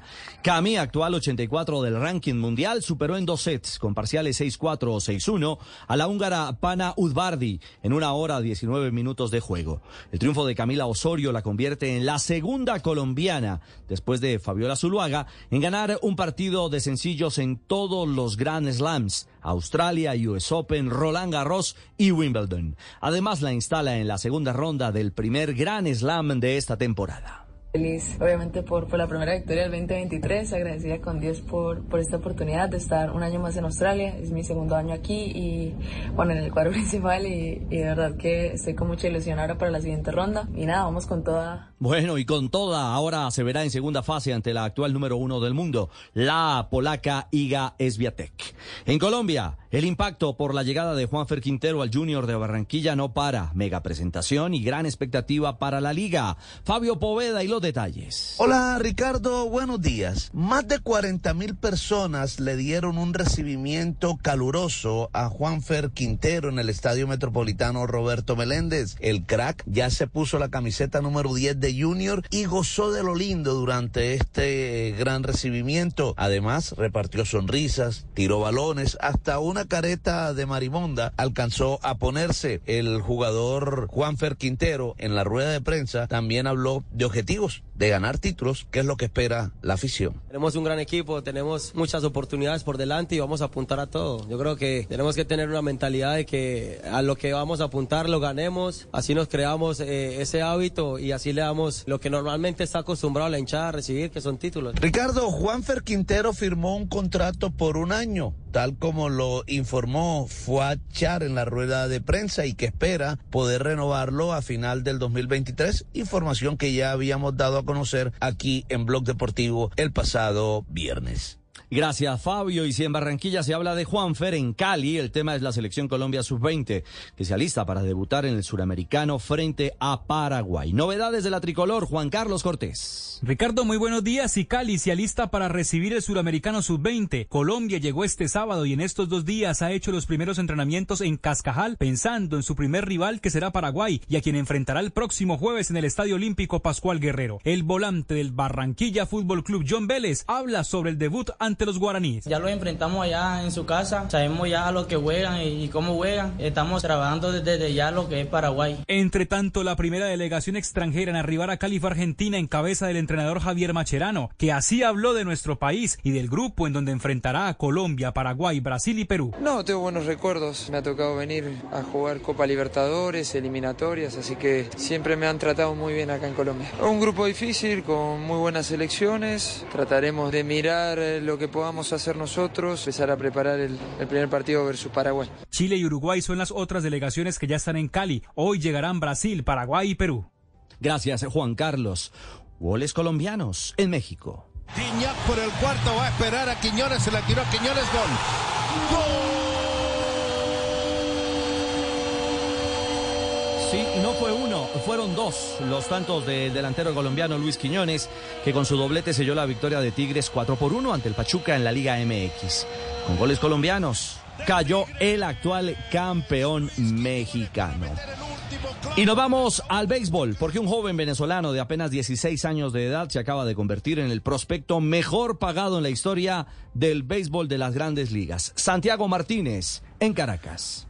Hola, sí, Ricardo. Se llama Ethan Salas, nacido acá en Caracas y juega como catcher o receptor, tomando los lanzamientos del pitcher y se acaba de convertir en millonario prácticamente al recibir 5,6 millones de dólares en un bono solo por ser firmado por los padres de San Diego. La información la dio a conocer el propio equipo en sus redes sociales, donde especificaron que Salas, de tan solo 16 años, es el mejor prospecto del 2023, ocupando el primer lugar en la International Ranking Prospect de la Major League Baseball. El pago de 5,6 millones de dólares es la bonificación más alta en la historia del béisbol estadounidense que deja atrás la contratación de 5,1 millones que hicieron los Yankees por el dominicano Jackson Domínguez en 2019. Lo que también llama la atención es que este venezolano es zurdo y es realmente muy raro ver a un catcher que no sea derecho jugando allí detrás del home. Pero Ethan Salas no fue el único venezolano firmado como prospecto, pues otros tres compatriotas de él también lograron contrato, pero por 1,5 millones de dólares, muy por debajo de los 5,6 que recibió él, siendo récord, repito, para las grandes ligas. Ricardo. Gracias, Santiago. Catcher maravilla entonces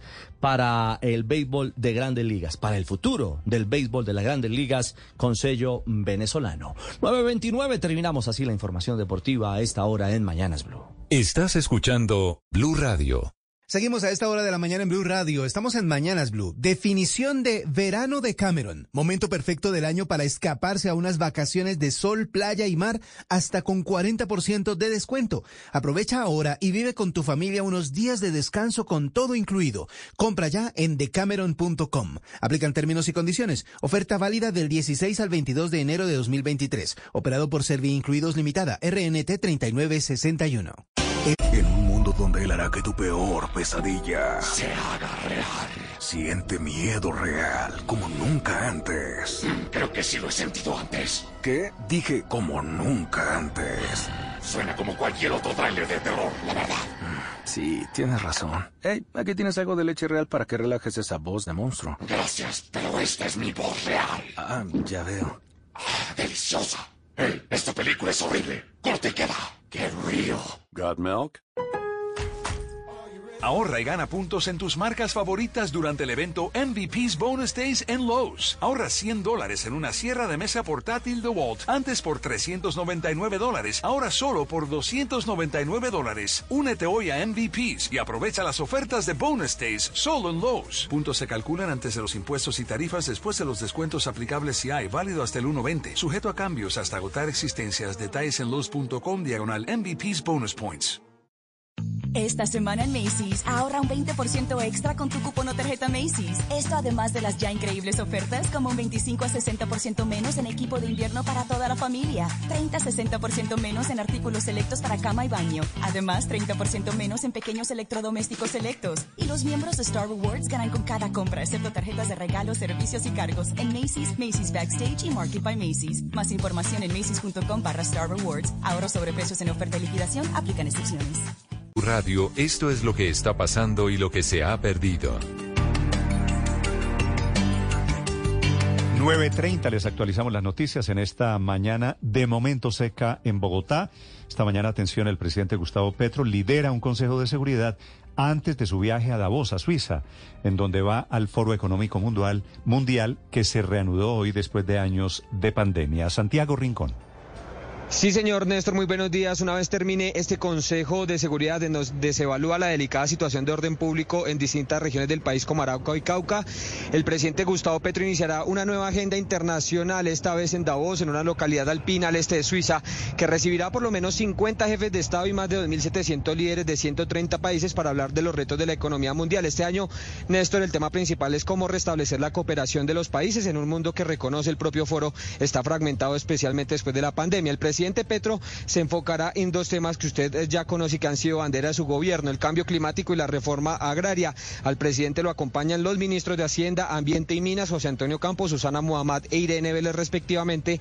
Además, por supuesto, el canciller Álvaro Leiva. La primera reunión bilateral que sostendrá el presidente será con el presidente de la Confederación Suiza, Alain Berset. La intervención de Petro será este martes, justo después de aterrizar allí en Suiza, en medio de un evento sobre acción alimentaria. Los siguientes días en la agenda se reunirá además con el presidente del BID y con altos ejecutivos de multinacionales con inversiones en Colombia, Néstor.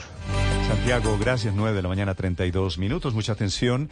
El alcalde de Medellín, Daniel Quintero, ha pedido la renuncia a cinco funcionarios de su gobierno. Se le acaba de aceptar el de movilidad, el primero que se va en este último año del gobierno para alcaldes y gobernadores. Camila Carvajal. Néstor, buenos días. Sí, señor, le puedo confirmar que Víctor Hugo Piedraíta ha dejado de ser el secretario de Movilidad de Medellín. Renunció al cargo después de una conversación con el alcalde Daniel Quintero, que sigue moviendo sus fichas para poder aspirar además con su equipo y su movimiento independiente a la alcaldía. De este caso en particular, esta nueva renuncia en el gabinete del alcalde Daniel Quintero nos confirman que el objetivo para esta renuncia, por un lado, es que se puedan resolver problemas de movilidad que esa es la razón y el principal argumento por el que se presentó esa carta de renuncia. Víctor Hugo Piedradita, que había llegado al cargo a reemplazar al anterior secretario, el Mocho Mejía, que estaba muy cercano también al alcalde de Medellín, Daniel Quintero, y que son estas, pues, partes de las movidas que está haciendo el alcalde de Medellín, Daniel Quintero. Aceptada esta renuncia,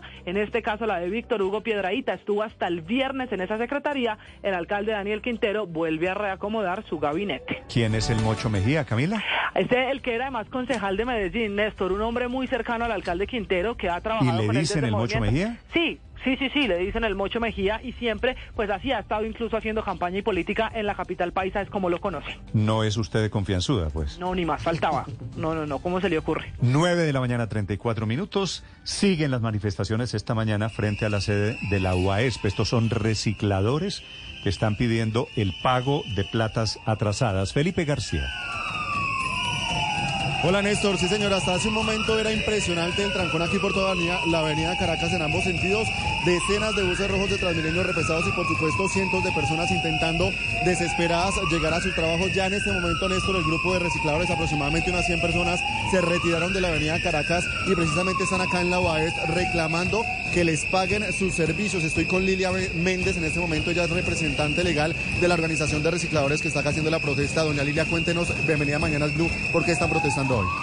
Estamos protestando exigiendo nuestros derechos, ya que llevan cinco meses que no nos pagan, porque la señora directora de la UAS nunca nos quiso dar el certificado para que la superintendencia nos hiciera, eh, nos reconociera como recicladores de oficio. Néstor, lo escucha a esta hora, doña Lilia. Perdón. Sí, doña Lilia, buenos días. ¿Hasta qué horas, Buenos hasta días. cuándo pretenden estar ustedes allí? No, mi amor, yo- nosotros ya afortunadamente para que eh, el señor que llegó hoy a la UAES, el doctor Barrera, me parece, eh, ya, no, ya me atendió, ya nos atendió y se comprometió que mañana a las 8 de la mañana nos tiene una respuesta. Ah, perfecto. Por lo cual esperamos que sea positiva si no, pues vamos a seguirlo haciendo hasta que realmente nos, re- nos reconozcan como recicladores de oficio que somos. Mi amor, muchas gracias. Bueno, mi amor. Chao, mi amor. 9 de la mañana, 35 minutos. Esta mañana Perú amanece en estado de emergencia, inclusive en Lima. La presidenta Boluarto propuso militares para mitigar las protestas, protestas que se han ido extendiendo a diferentes regiones del país. Ferney Santana. Néstor, buenos días. La situación en Perú es crítica y no se evidencia una mejoría. Pese a la medida de estado de emergencia por 30 días en Lima, Callao y Cusco que anunció la presidenta Dina Boluarte, en la ciudad de Puno, en donde la semana pasada murieron 18 personas en medio de enfrentamientos con la fuerza pública, además del estado de emergencia se declaró la inmovilización social obligatoria por 10 días, desde las 8 de la noche hasta las 4 de la mañana, aunque muchos manifestantes han hecho caso omiso a esta restricción. Escuchemos. que ha pasado. Y esto es una dictadura. Y no estoy de acuerdo. No soy de ningún partido, he venido por mi cuenta. que se levanten el puesto del Perú, todas las 25 provincias que somos, se levanten. Solamente que venga un 10% acá a, a Lima, lo podemos tumbar este gobierno, porque es un, un gobierno ilegítimo. Que no debemos caer en el juego de, de esas personas, porque eso es lo que ellos quieren, para que vean que para que vean que esto está generando más problemas, ¿no? Hay que, hay que marchar así eh, con calma y, y demostrar a, la- a esa gente que no somos terroristas. Néstor, el presidente del Consejo de Ministros, Alberto Tarola, reafirmó que existen indicios y pruebas que ingresaron proyectiles desde Bolivia. Además, apuntó contra el expresidente boliviano Evo Morales y dijo que ingresará al Perú hasta que la situación mejore. Desde que asumó el poder Dina Boluarte el pasado 7 de diciembre han fallecido por lo menos 49 personas, han salido heridos 668 civiles y 442 agentes de la Policía Nacional del Perú, esto según cifras de la Defensoría del Pueblo. Y estamos en vísperas de la gran movilización en Lima, que va a ser en estas eh, próximas horas. La congresista Araujo Silva Robles, Silvana Robles Araujo, nos acompaña en este momento desde Lima. Congresista Araujo, bienvenida. Muy buenos días al hermano país de Colombia, efectivamente aquí desde Perú como congresista de la República. Doctora Silvana, ¿qué están viendo ustedes en este momento en Lima? Ahora que tambalea la presidenta Boluarte, ¿qué tan grandes van a ser estas manifestaciones que están previstas para mañana? Bien, eh, lo que está sucediendo en Perú es que el pueblo de forma espontánea y masivamente, eh, la- todas las regiones, por no decirlo, eh, son cinco regiones las que están eh, viajando a Lima. Ya el día de hoy se habrán concentrado, se estarán concentrando para poder realizar una gran manifestación eh, en aras de que la señora Boluarte eh, pueda renunciar a esta presidencia considerada ilegítima y que pues también uno de los pliegos de reclamo de, de los luchadores sociales es que eh, el Congreso de la República vaya a irse, pero no el 2024, como lo ha aprobado la última sesión del Consejo dedicada a este, del Congreso dedicada a este tema.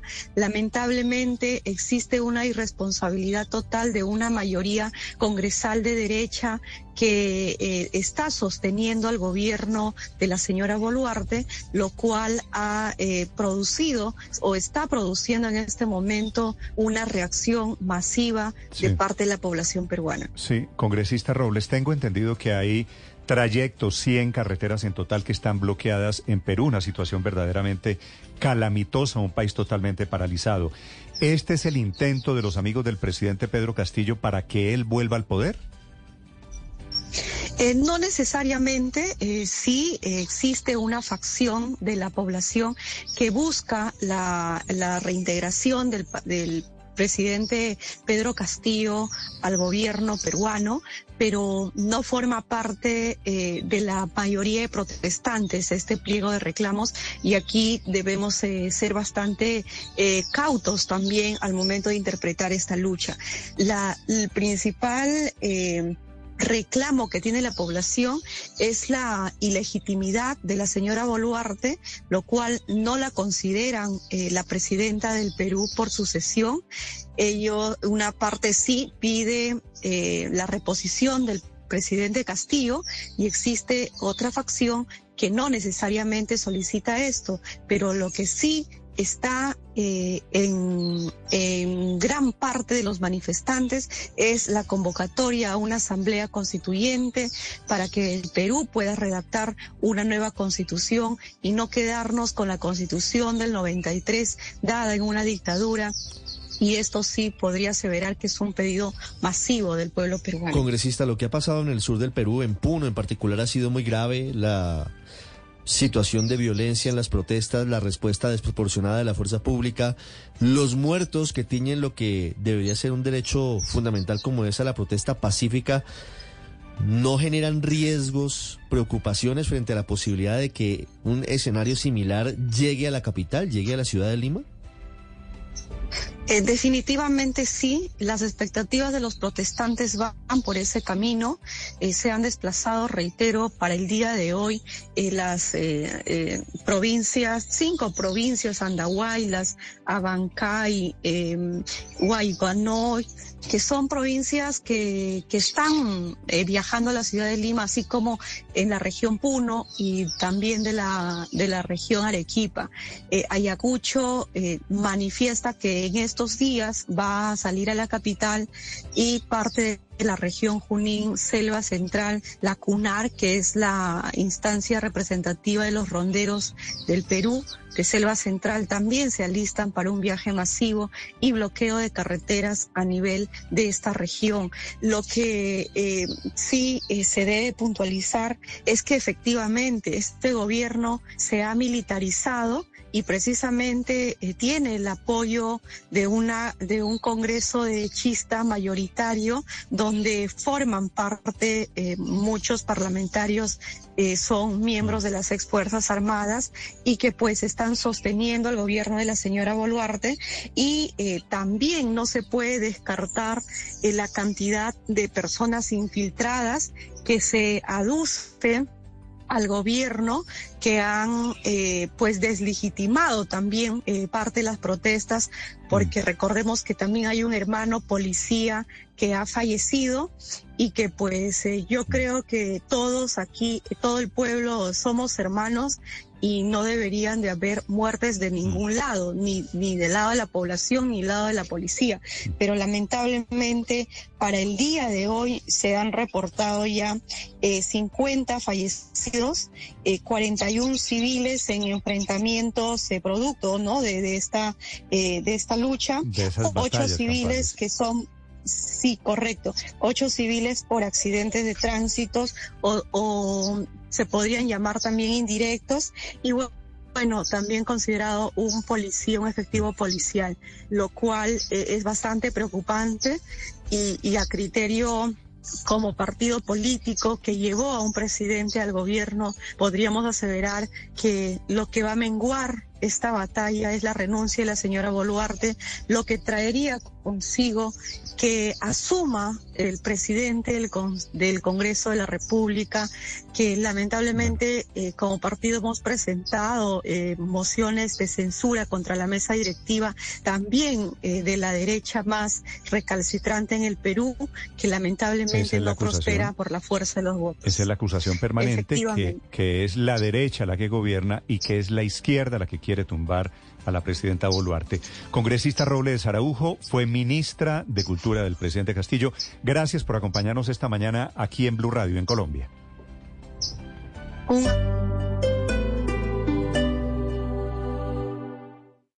Esta es Blue Radio. Sintonice Blue Radio en 89.9 FM y grábelo desde ya en su memoria y en la memoria de su radio. Blue Radio, la alternativa.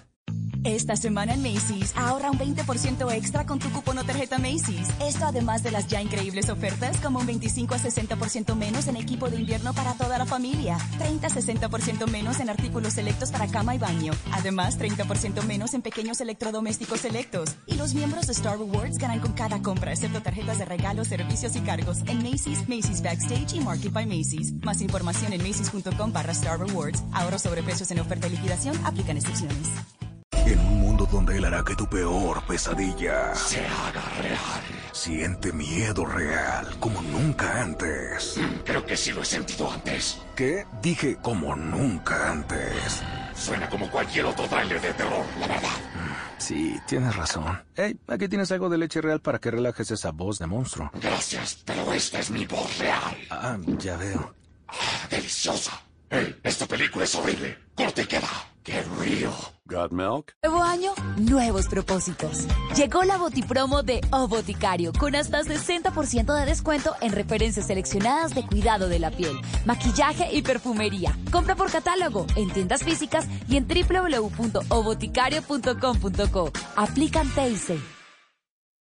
Descubre en tu éxito nuestras semanas de vida sana. Desde hoy podrás aprender sobre el cuidado de tus huesos y aprovechar 40% de descuento en la segunda unidad de referencias seleccionadas de las marcas Taek, Tosh, Finesse, Alpina y muchas más. No te pierdas cada semana los mejores productos para que encuentres tu balance. Válido del 16 al 22 de enero. Aplican términos y condiciones. Dígale no a las noticias falsas.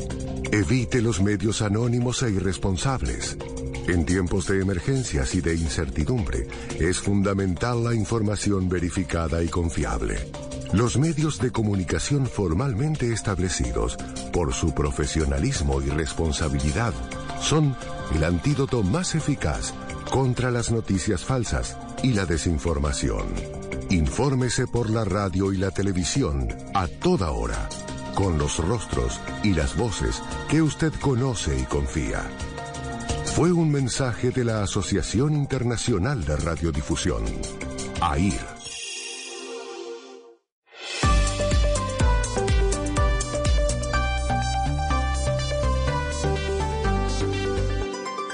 Estás escuchando Blue Radio y bluradio.com. Felipe, usted que es instagramero, se dice instagramero, ¿no? Usted que... Sí, así se dice, ¿no? Instagramero. Padre, usted que es tuitero. Ajá. Está haciendo Elon Musk esta mañana, este es el nuevo dueño de Twitter, una encuesta sobre Twitter e Instagram. Twitter que de la que él es dueño, Instagram es propiedad del grupo de Facebook, ¿no? Esto es Mark Zuckerberg y compañía. Dice Elon Musk, ¿cuál es mejor o cuál es peor? Instagram que hace a la gente, que vuelve a la gente depresiva o Twitter que vuelve a la gente brava, angry, iracundos. Furiosa. Furiosos. Insoportables. ¿Cuál es peor, padre? No sé. No, eh, él pregunta cuál es mejor. A mí me parece que la pregunta correcta es ¿cuál es peor? Mm, sin duda yo creo que es peor Twitter. ¿Cierto? Claro, para mí, que, que soy tuitero y que me meto ahí, que contesto casi siempre, pues pucha, ahí le sacan la piedra a uno. Yo que trato de O sea, ser le, saca- zen, le sacan la piedra hasta usted. Sí, y, y te lo digo yo que eh, a veces digo, no voy a contestar. Usted me enseñó que no tuviera los dedos mm, calientes, que, sí, que- sí. que no desenfun- desenfundara rápidamente. Todo eso hago, pero a veces boto el peñón. O sea, que Es a que veces no da. Algo, algo de razón tiene en que Twitter es la red que vuelve a la gente furiosa, ¿no? No, Felipe? eso, Twitter es una porquería. Sí. No, agresiva es, mejor palabra, Paola, de acuerdo, gracias. Exacto. Agresiva no. es una Depresiva versus agresiva. Pero, pero sabe que yo me, me he puesto a pensar ese, ese tema, yo, lo- yo le he pensado, pues, obviamente de manera hipotética. Yo nunca he tenido un agravio en Instagram. Por el contrario, me parece que la gente publica las cosas bonitas de su vida en Instagram. Sus hijos, su familia, su paseo, etcétera, etcétera. Yo no veo cosas desagradables allí. Y un día me puse a pensar, obviamente ya bobadas, dije, bueno, si hoy se acabara el mundo, los nuevos pobladores del mundo llegaran y dijeran, vamos a mirar qué era lo que hacían estos tipos en las redes, y ven Instagram y ven Twitter, dice, y di- si ven solo Instagram, dicen, uy, esa gente vivía muy feliz, o sea, muy contenta. Sí, sí, Perfecto. sí, sí. Porque yo nunca he visto nada, nada, nunca, yo por lo menos, nada desagradable en, en Bueno, Instagram. yo tengo, si Felipe, solo vieran yo, yo Twitter... tengo un amigo en Instagram que Sí. pone foto del pie fracturado, por ejemplo, que yo no... yo- No, pero eso, eso- Pero eso es sí, lo- pero es- eso no es, eso no es malo, eso es compartir parte de su vida privada, pero amable. ¿No? No, pero en cambio, suya si, solo terrible. vieran Twitter, dirían. Hay- hay una "No, diferencia, Eso era una mierda, siquiera se acabó. Sí, pero es cierto, Felipe, que la gente entra a Instagram con un, con un eh, ánimo diferente. Pero ¿por qué deprime a la gente es lo que no entiendo? Yo, no entiendo tampoco por, por Yo qué creo si todo que Instagram lo Felipe, podría yo le voy a decir uno. por qué creo que Elon Musk dice que Instagram vuelve a la gente, deprime a la gente. ¿Por qué? ¿Por qué? Porque, no lo entiendo. porque cuando yo veo su cuenta o de toda la gente que, que sigo en Instagram, todo el mundo está feliz. Y todos Menos perfectos. yo, menos yo. Todos perfectos, todos son todo el Claro. Felipe, Todos los en Instagram todo el mundo tiene billete. En Instagram todo el mundo sale bonito. No, no solo es bonito, sino sale acompañado de bonitos. Claro. ¿No? Eh, la comida es rica. Todo el mundo vive como Pues rico, pero- como rico. Es- es y por el usted se pregunta, creo yo, usted se Néstor, pregunta, ¿y yo verdad- qué? ¿Y, Es yo- por- ¿Y dónde está El que de esa situación deberías- de bienestar Usted que se ha parece? fijado, Néstor, en alguna vez eh, vi en las redes sociales justamente la lista de los pecados digitales.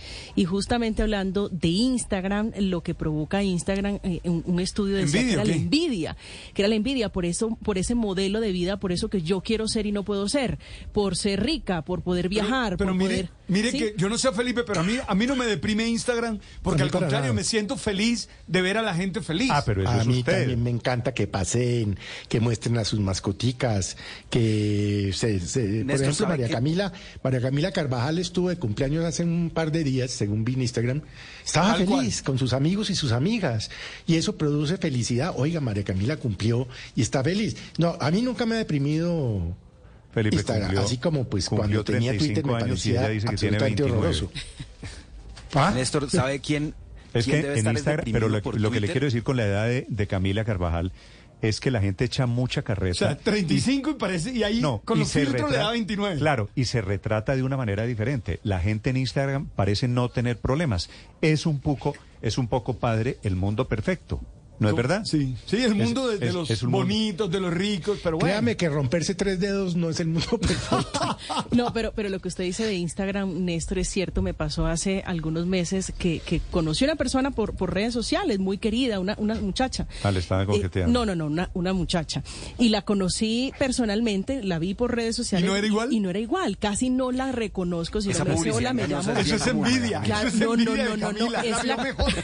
es la cantidad, de verdad, de filtros, de, de, Ah, de pero- accesorios que tienen esas redes Filtros que sociales, adelgazan, que es válido que usarlos, no tengo nada en contra de eso. No, pues claro, pero los filtros, esa, esa- ese tema eh, típico, palabra Felipe, de redes sociales, lo que ¿qué hace un filtro? Alterar la realidad. Distorsiona a Y- veces. Y, no la altera para bien, Pero para mucho. mal. Siempre la altera para mejorar. O sea, A na- mí me- nadie quiere salir más feo de lo que es. A mí me deprime Twitter. Hay veces en Y que, a- Twitter es tremendo. yo hay veces que No, comienzan a Twitter decirme cosas Pero- por haber pero, dado una bendición y digo, no, váyanse a En la... Instagram, en Instagram no deprimirá el tema de los likes, el número de likes, Eh, inclusive claro, contra sí. publicaciones anteriores de uno mismo. Claro, Tomo la mejor es que lo foto, que me visto muy bien, la subo y no tiene los 20 likes Claro. que tuvo una foto Claro. anterior. Eso puede generar depresión. Claro, total, lo que dice Víctor es, es, es así, eh, porque tiene que ver con el tema de la necesidad de aprobación, especialmente en los adolescentes y los adultos jóvenes. Pues digamos, ahí ustedes estaban teniendo una, una conversación de adultos mayores, digámoslo De viejos, así. de que claro, adultos sí, que- que mayores, no es- además. que ya no están que ya no están pendientes, digamos, del tema de aprobación, pero hay muchos estudios que muestran que hay una tasa de depresión sustancialmente más alta entre los adolescentes y los jóvenes que pasan más tiempo en las redes en las redes sociales, básicamente por lo que estaba describiendo Víctor, porque ellos suben unas cosas y esperan muchos likes, esperan mucha aprobación y si no la encuentran, Pero pues la- realmente la pero, Héctor, comparan con es que la única, con- sí, eso con es sus cierto, pares y ahí pero la única diferencia problema. que yo tengo con Víctor es que la espera de los likes no es solamente de los jóvenes. Es de todo el mundo. no, los seres humanos. No, de todo el mundo. Es de todo el usted, mundo, ¿Usted Néstor. qué hace, Víctor, cuando usted pone una foto en un restaurante? Espera una reacción. Sí. No, eh, es Espera decir, que lo aplaudan. No, conozco, conozco un par de amigos que después de poner las fotos, de verdad, se la pasan contando cuántos likes tienen y dicen, uy, esta foto solo me dio tantos likes. Eh, y eso termina Hay siendo una gente que borra terrible. publicaciones con pocas reacciones, porque eso los deprime. Ah, Eso iba a decir, eso iba a decir, pero, pero hay, una hay, un, hay un error en la pregunta de Elon Musk y es eh, la- a quién está orientada cada red social, porque la Twitter se percibe como una red, una red social para más adultos, para gente más adulta, porque es una red social para compartir opiniones, comentarios, etcétera, etcétera, mientras que esta red Instagram es para más jóvenes que están viendo una dinámica totalmente distinta. Entonces, pues lo W, a ver, le pregunto, Elon Musk pregunta cuál es mejor. Voy a hacer la pregunta al revés. ¿Cuál le parece peor, Instagram o Twitter? Peor, sí. Twitter. Sí. Porque es donde más se, se busca que la gente pelee. O sea, el algoritmo está hecho Sí, para eso. No, yo estoy de acuerdo. Twitter es una alcantarilla. Twitter saca lo peor de Decía la. Zuleta, una cloaca. Lo peor de Una la cloaca condición humana. Ricardo, ¿cuál le parece peor a usted? El inodoro virtual. Twitter. Twitter. Twitter. Sí, no. es- Felipe, ¿a usted cuál le parece peor? No mejor. ¿Cuál le parece peor? No, pues de lejos Twitter, Néstor, eso es una cloaca. Héctor, sí, pero usted tiene Twitter. Felipe, No, Héctor. no, no, no, señor. Ah, yo ya lo cerré, yo ya eliminé la cuenta. Usted ya, ya salió de la Claro, cloaca. Néstor, porque es que eso le hace a uno daño. Pero, pero, ojo, a ver, también es cierto que Twitter es una buena herramienta para enterarse de cosas Para que uno estar no sabe. Siempre y cuando usted tenga la paciencia para determinar qué es cierto y qué no es cierto. Pero es que independientemente de, de la paciencia o no la paciencia, ahí hay unos haters profesionales. O sea, usted dice buenos días, ¿cuál buenos días? Usted no sé qué maricón en mermelado. que no, no, Néstor. O sea, eso, Ahora, afecta. que sí, diga que no lo afecta A usted, le Twitter- dicen, a usted le dicen varias cositas. No, a mí me dicen, Héctor, eh, me no, usted. tremendo, pero bueno, ¿cuál pero le parece peor? ¿Le parece peor Twitter o Instagram? Eh, no, a mí me gustan ambas, me parecen extraordinarias ambas. No creo que ninguna sea mala. Héctor, ¿tú tienes Eh, Instagram? Tienen, tienen públicos distintos. Yo tengo Instagram, sí, pero tiene no. Pero yo no publico nada Ah, en yo Instagram. yo lo leo en realmente soy Twitter, pero en totalmente. Instagram no sabía. Tiene un Instagram oculto. Ah, Ya, tiene No, Instagram soy- soy- oculto, bien. No, no, no. El, el nombre, el nombre es el mío y tal, pero yo no publico nada. Soy esboyerista ahí en, en Instagram. Y la uso más para divertirme, claro. Me parece que ahí todo el mundo saca unas cosas divertidas, y fotos bonitas pasivo, y tal cosa. eh, y tal cosa. Pero Twitter sí lo uso Me mucho están- y no lo, pero, pero tampoco, tampoco escribo muchas cosas. Pero sí me parece que es una herramienta extraordinaria para la deliberación pública. Nunca habíamos podido deliberar tanto sobre los asuntos públicos como con Pero una red social como la de un, Twitter. es un debate un poquito mentiroso, Héctor, porque usted no sabe esa gente que le está escribiendo qué, qué intereses tiene, no sabe si la persona es de carne y hueso, no sabe si es un robot, no sabe cuáles los intereses. No, es decir, mucho caso- de lo político pues que yo está no sé- pasando en Colombia, la demagogia, esos autoritarismos, esos caudillismos que han aparecido, que han aparecido son por cuenta de esta dictadura que usted es- elogia, la de las redes pero, sociales. Pero la verdad es que, pero la verdad es que yo mi, cuando miro Twitter es que yo no sé bien por, porque oigo lo que eh, Néstor está diciendo y eso es ca- una opinión casi unánime. Todo el mundo opina eso, pero no es mi experiencia. Cuando yo entro a Twitter veo unas personas que yo conozco, que son incluso amigos míos, que están ¿no? diciendo cosas, profesores es de la universidad, no que con contestan lo que yo digo. El debate es con quien usted no conoce. y hay No, otro no, tema. eso sería no, con ellos es el co- con ellos yo conozco, por ejemplo, muchas de las personas que me escriben a propósito de las opiniones que doy yo aquí en Blue Radio son personas personas que yo conozco. Y por ejemplo me escribió uh, una persona que tal vez ustedes conocen, que llama Cristina Carrizosa, que es una oyente permanente nuestra. Y dice, esos amigos de, del gobierno que dicen no sé qué cosa, y me mete a mí ahí y a Luis Ernesto. Me parece interesante saber ella por qué que me mete en un cajón que llama Sí. amigos del gobierno. Interesantísimo. Eh, Rarísimo que lo metan a usted en ese cajón. pues, pues, pues, pues muestra una cosa que es Pero- un sesgo. pero, Héctor, mira, y es que si uno, si uno propone unas con- cosas con de opinión Cristo- o tiene unas Cristina posturas, o con es amigo, Martín es o amigo con del Pepito gobierno. Pérez no necesitaría redes sociales. Es que ahí es donde está un el. Claro teléfono, sí. un teléfono El- serviría para que usted debata con la gente No, que conoce. no porque La nos abre una discusión pública. debatir con quien usted no conoce. El No- tema con Twitter nos abre tiene- una discusión pública en la que se mete otra gente que también son conocidos es que ahí es donde nuestros está el y tema y por eso opinan. es que y- por eso es que justamente esa red es tan tan tan corrosiva y es el hecho de que los posts pueden tener algún alcance y no importa el, el- lo- el problema son las respuestas y que las respuestas sean públicas porque entonces a- al, al entrar en una discusión no solo con quien puso el post sino con quien comenta los posts empiezan a polarizarse los los comentarios y ahí Bueno, es donde llega- empieza la llegan los pelea espontáneos Tengo, a tengo una opinar. cantidad de amigos, Felipe, inclusive periodistas, que a usted le debe pasar lo mismo, que Sí. terminan opinando solamente de acuerdo con la mayoría, para, pues, para no crear problemas, para no... e- Es fácil ser ovejita en el rebaño. No es verdad, lo difícil es ser capaz de llevar la a contraria. ver quién va ganando la pelea y se pega uno de ahí 9.59 minutos. Silvia, en Londres, ¿a usted cuál le parece peor, Twitter o, o Instagram? A mí Instagram me aburre, Néstor, honestamente. Encuentro que de- es- es- ese mundo de Bill Pap que de, color rosa de, de, de, de- de Instagram me aburre. Y, y yo soy muy usuaria de los filtros que te permite Twitter, por lo tanto yo no estoy conectada con el con la cloaca, sino que yo lo que me armo son listas de gente interesante que me interesa escuchar. Entonces yo trabajo solo, me muevo solamente en las listas. Entonces eh, tengo la lista de la gente que hace periodismo político en el Reino Unido, tengo la lista de los periodistas vaticanos, tengo la lista de los presidentes de Europa, de los primer mandatarios de Europa. Esas cosas me interesa escuchar y esas cosas son las que leo. Pero ¿sabe lo que están haciendo Silvia ahora en las redes sociales? Usted por seguir a fulanito le comienzan a enviar mensajes de otro sutanito. Y entonces eso que corresponde a su algoritmo, si usted sigue a gente de derecha o de izquierda o negros o blancos, le comienzan a llegar mensajes que usted nunca ha pedido, en los que usted nunca ha pensado. Eso también lo hacen las redes sociales hoy en día. Enrique, en Madrid, ¿usted es instagramero o tuitero, Enrique? Las dos cosas. Lo que pasa es que yo, por ejemplo, soy un, Instagramero un poco fuera de lo común, digamos, porque a mí me gusta Instagram para la fotografía. A mí me gusta mucho la fotografía. De hecho, creo que es la única cosa que se me da realmente bien. Entonces, por eso pongo mis fotos ahí y me gusta ver a otra gente que pone fotos.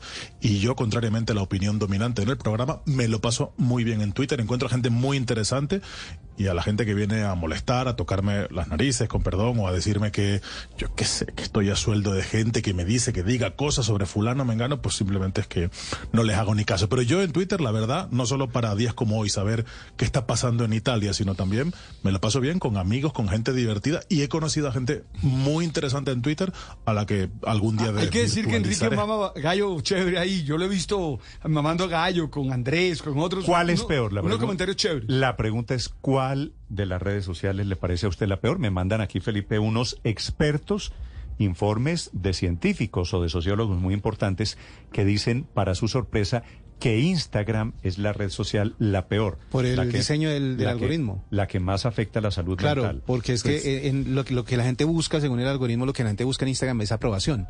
Y obviamente el, no, el que no encontrarla ahí causa problemas psicológicos a la gente. Sí, la gente Pero no, realmente la- no, todo la el mundo no se la pasa viendo Instagram. amigos, no todo el mundo está de fiesta, no todo el mundo está de vacaciones y ese es el daño un poquito menos ruidoso que hace a la salud mental de otros, de los seguidores, no de los que están poniendo las cuentas. Álvaro, ¿cuál le parece a usted No, la peor? Ninguna de las dos, porque yo creo que eh, todo el mundo ve un Instagram distinto y un Twitter distinto. Esos que siguen idiotas y después se molestan porque los idiotas dicen cosas idiotas, pues los idiotas son ellos porque los siguen. Yo, por ejemplo, tanto en Instagram como en Twitter no sigo nada que no sea agradable, educativo, ilustrativo. Hay gente, eh, en Twitter hay gente maravillosa que conceptualmente me, enriquece mucho eh, y no sigo a los otros. Twitter tiene una facultad que uno puede poner que yo lo tengo, que no le lleguen a uno eh, mensajes eh, negativos. Entonces, mucha de esa gente que me escribe negativamente por lo que oye de mí decir de- eh, en, en este programa, por ejemplo, me escribe convencidos que me van a insultar con sus grandes procacidades y no se dan cuenta que ni los veo, Twitter ni me los presenta. Ah, pero eso sí tiene que mostrármela porque, porque no la conozco. Felipe, se lo voy a resumir. Instagram muestra una realidad que es lo mejor exagerado del ser humano. Así es. ¿Cierto? Y Twitter muestra una realidad al revés, que parece lo peor del ser humano. Porque Tal en Twitter cual. todo el mundo, bueno, todo el mundo no, pero se usa, es la plataforma Ahora, lo que pasa en donde es se que insulta también- y en donde Sí. se puede ser agresivo. Pero le damos mucha importancia a Twitter. Mire, en Colombia hay 3 millones, creo que 200, 300 mil usuarios de Twitter frente a 50 millones de colombianos. Quiere decir que más de 47 o cerca de 47 millones de colombianos no tienen Twitter y no les importa y, Sí, y sí, su vida acuerdo, no se Felipe. mueve con Twitter. Y eso- y eso, Entre Felipe, contando a la- los perfiles falsos de la, Twitter, ¿no? La red social que tiene más seguidores sigue siendo Facebook. Sigue siendo Facebook, La pero por segunda- antigüedad, yo creo. Y yo creo que los grandes medios de comunicación hemos caído en el error de creer que es importante generar tendencias. Y eso no sirve ah, para no, nada. Felipe, eso es una tontería. Una Eso es una tendencia se genera tontería. con 14 personas, 14 14 Sí, por eso. Y eso Entonces, no tiene ninguna los grandes gracia. medios decidieron que Twitter les, les, les, eh, les cambiaba la vida, por llamarlo de alguna manera. No, ahora, ¿qué hace daño? Pues claro que hace daño cuando se trata de hacer daño.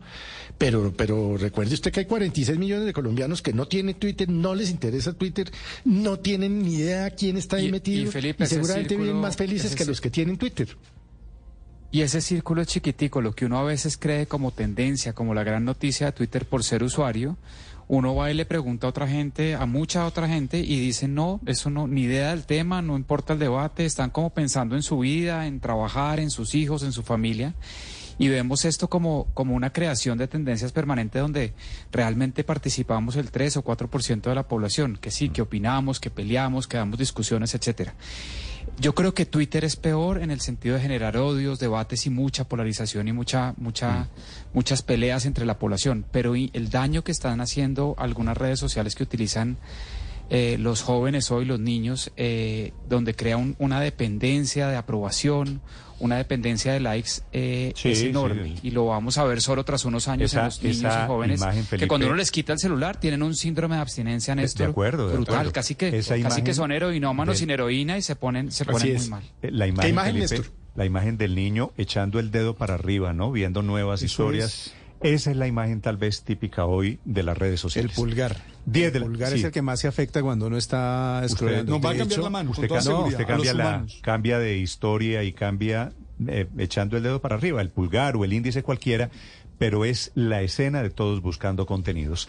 10 de la mañana, 6 minutos. Ahí dejo la encuesta, Felipe, para quienes quieran votar.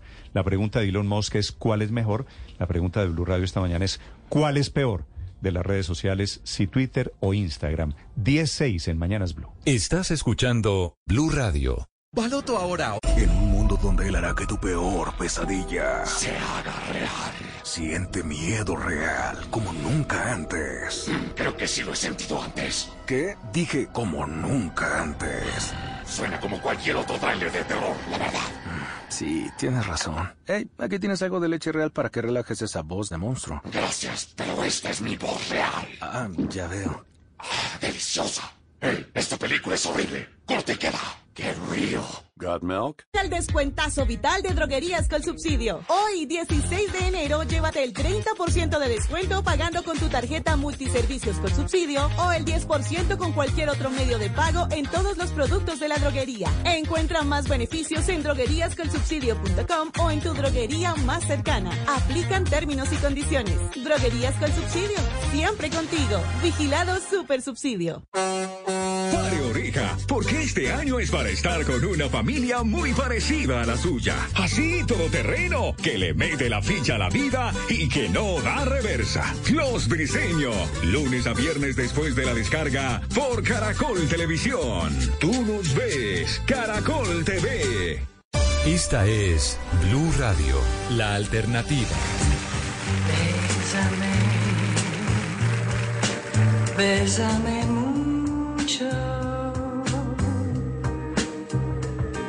como si fuera esta noche la última vez.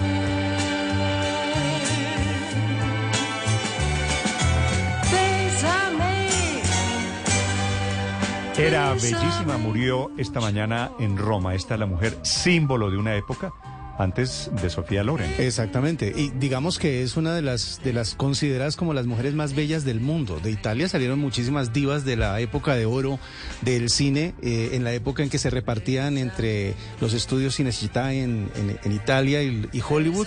Pues ella fue de las que hizo ese puente entre los dos países y terminó siendo una protagonista muy, muy grande de películas en ambos lados del Atlántico. Se recuerda mucho el papel de Esmeralda cuando hicieron la, la versión del jorobado de Notre Dame. Mm. Ella era Esmeralda, la que bailaba así exóticamente con Anthony Ese, Quinn, que esa era es una de las escenas más bellas de baile en la historia. Exactamente. Toda ya a color. Ya a color, sí. No, es un espacio color supuestamente un poquito exagerado, pero ya a color. Coloreada, claro. coloreada un poquito a la pero, fuerza. pero muy, muy buena escena eh, en esa película que fue icónica y obviamente también hizo sus canciones, como esa versión de Bésame Mucho que la hizo ya después de los, de los 60 y esta canción que se llama Roma, Roma, Roma, una de las más importantes de ella. Muere a los 95 años en medio de escándalos porque al parecer sus eh, asistentes, entre comillas amantes, eh, le robaron mucha de la fortuna que tenía en Italia.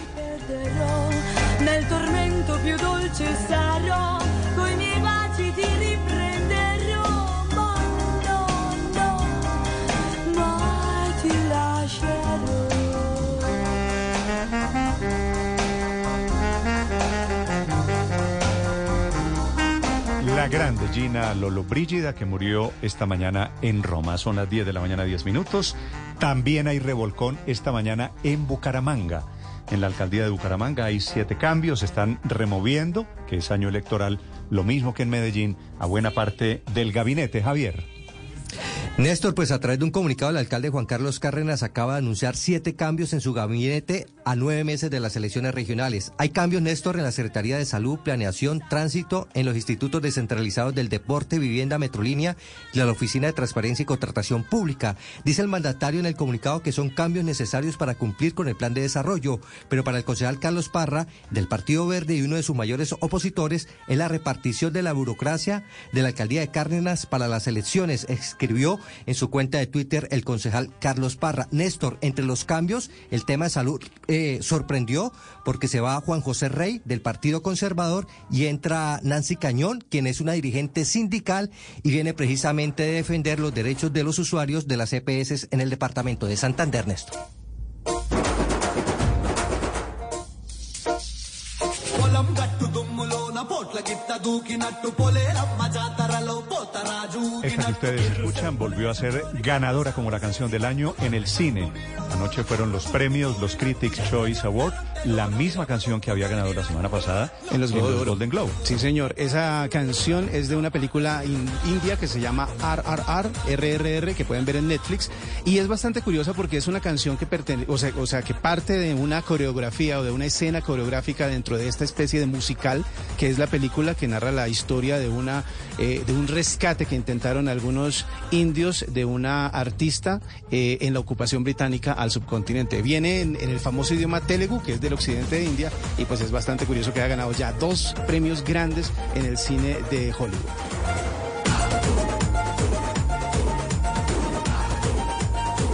Confirmando lo dicho esta mañana, Coviandina anuncia esta mañana de lunes incremento en los peajes en la vía al llano de precio de inflación, es decir, 13% más 3 puntos. Víctor, esto quiere decir los peajes para ir al llano van a subir la astronómica suma de 16%.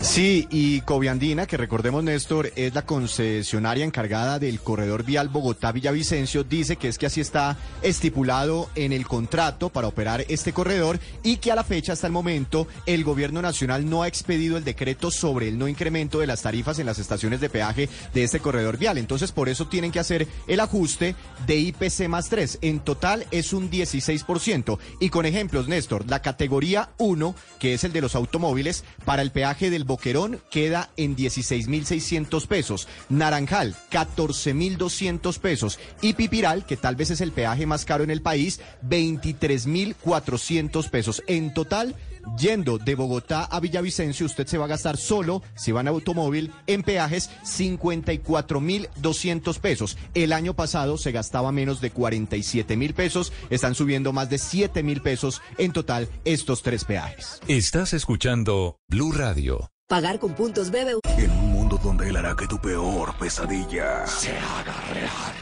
Siente miedo real como nunca antes. Creo que sí lo he sentido antes. ¿Qué? Dije como nunca antes. Suena como cualquier otro tráiler de terror, la verdad. Sí, tienes razón. Hey, aquí tienes algo de leche real para que relajes esa voz de monstruo. Gracias, pero esta es mi voz real. Ah, ya veo. Ah, deliciosa. Hey, esta película es horrible. Corte y queda. Qué real. Got milk?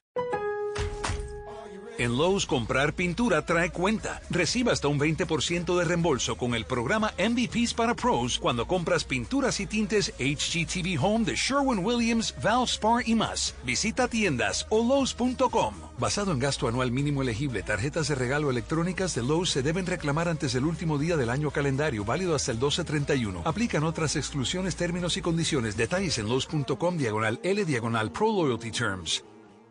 Es Blue Radio, la alternativa.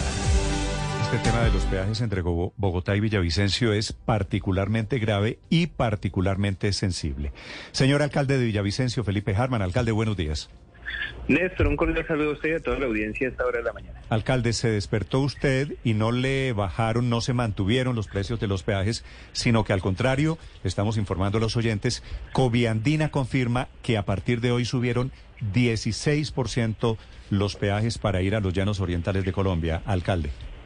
Sí, es muy preocupante los impactos que esto tiene en la región y no solamente en la región, sino en la canasta básica de los colombianos. Acuérdense que el 40% de la alimentación de Bogotá depende de las condiciones de flete de los llanos orientales. Nosotros hemos hecho un llamado cierto a que la agencia de infraestructura revise de forma detallada estos incrementos. Ya se venían aplazando durante los últimos dos años, e incluso se venían cofinanciando por parte del Estado, pero en las condiciones actuales de inflación, la fórmula que amarra el incremento de peajes con el IPC, más esos tres puntos establecidos en el contrato, pues generan un impacto sumamente lesivo en la canasta básica de los villavicenses y en general de toda la región. Lo que dice Coviandina en su Twitter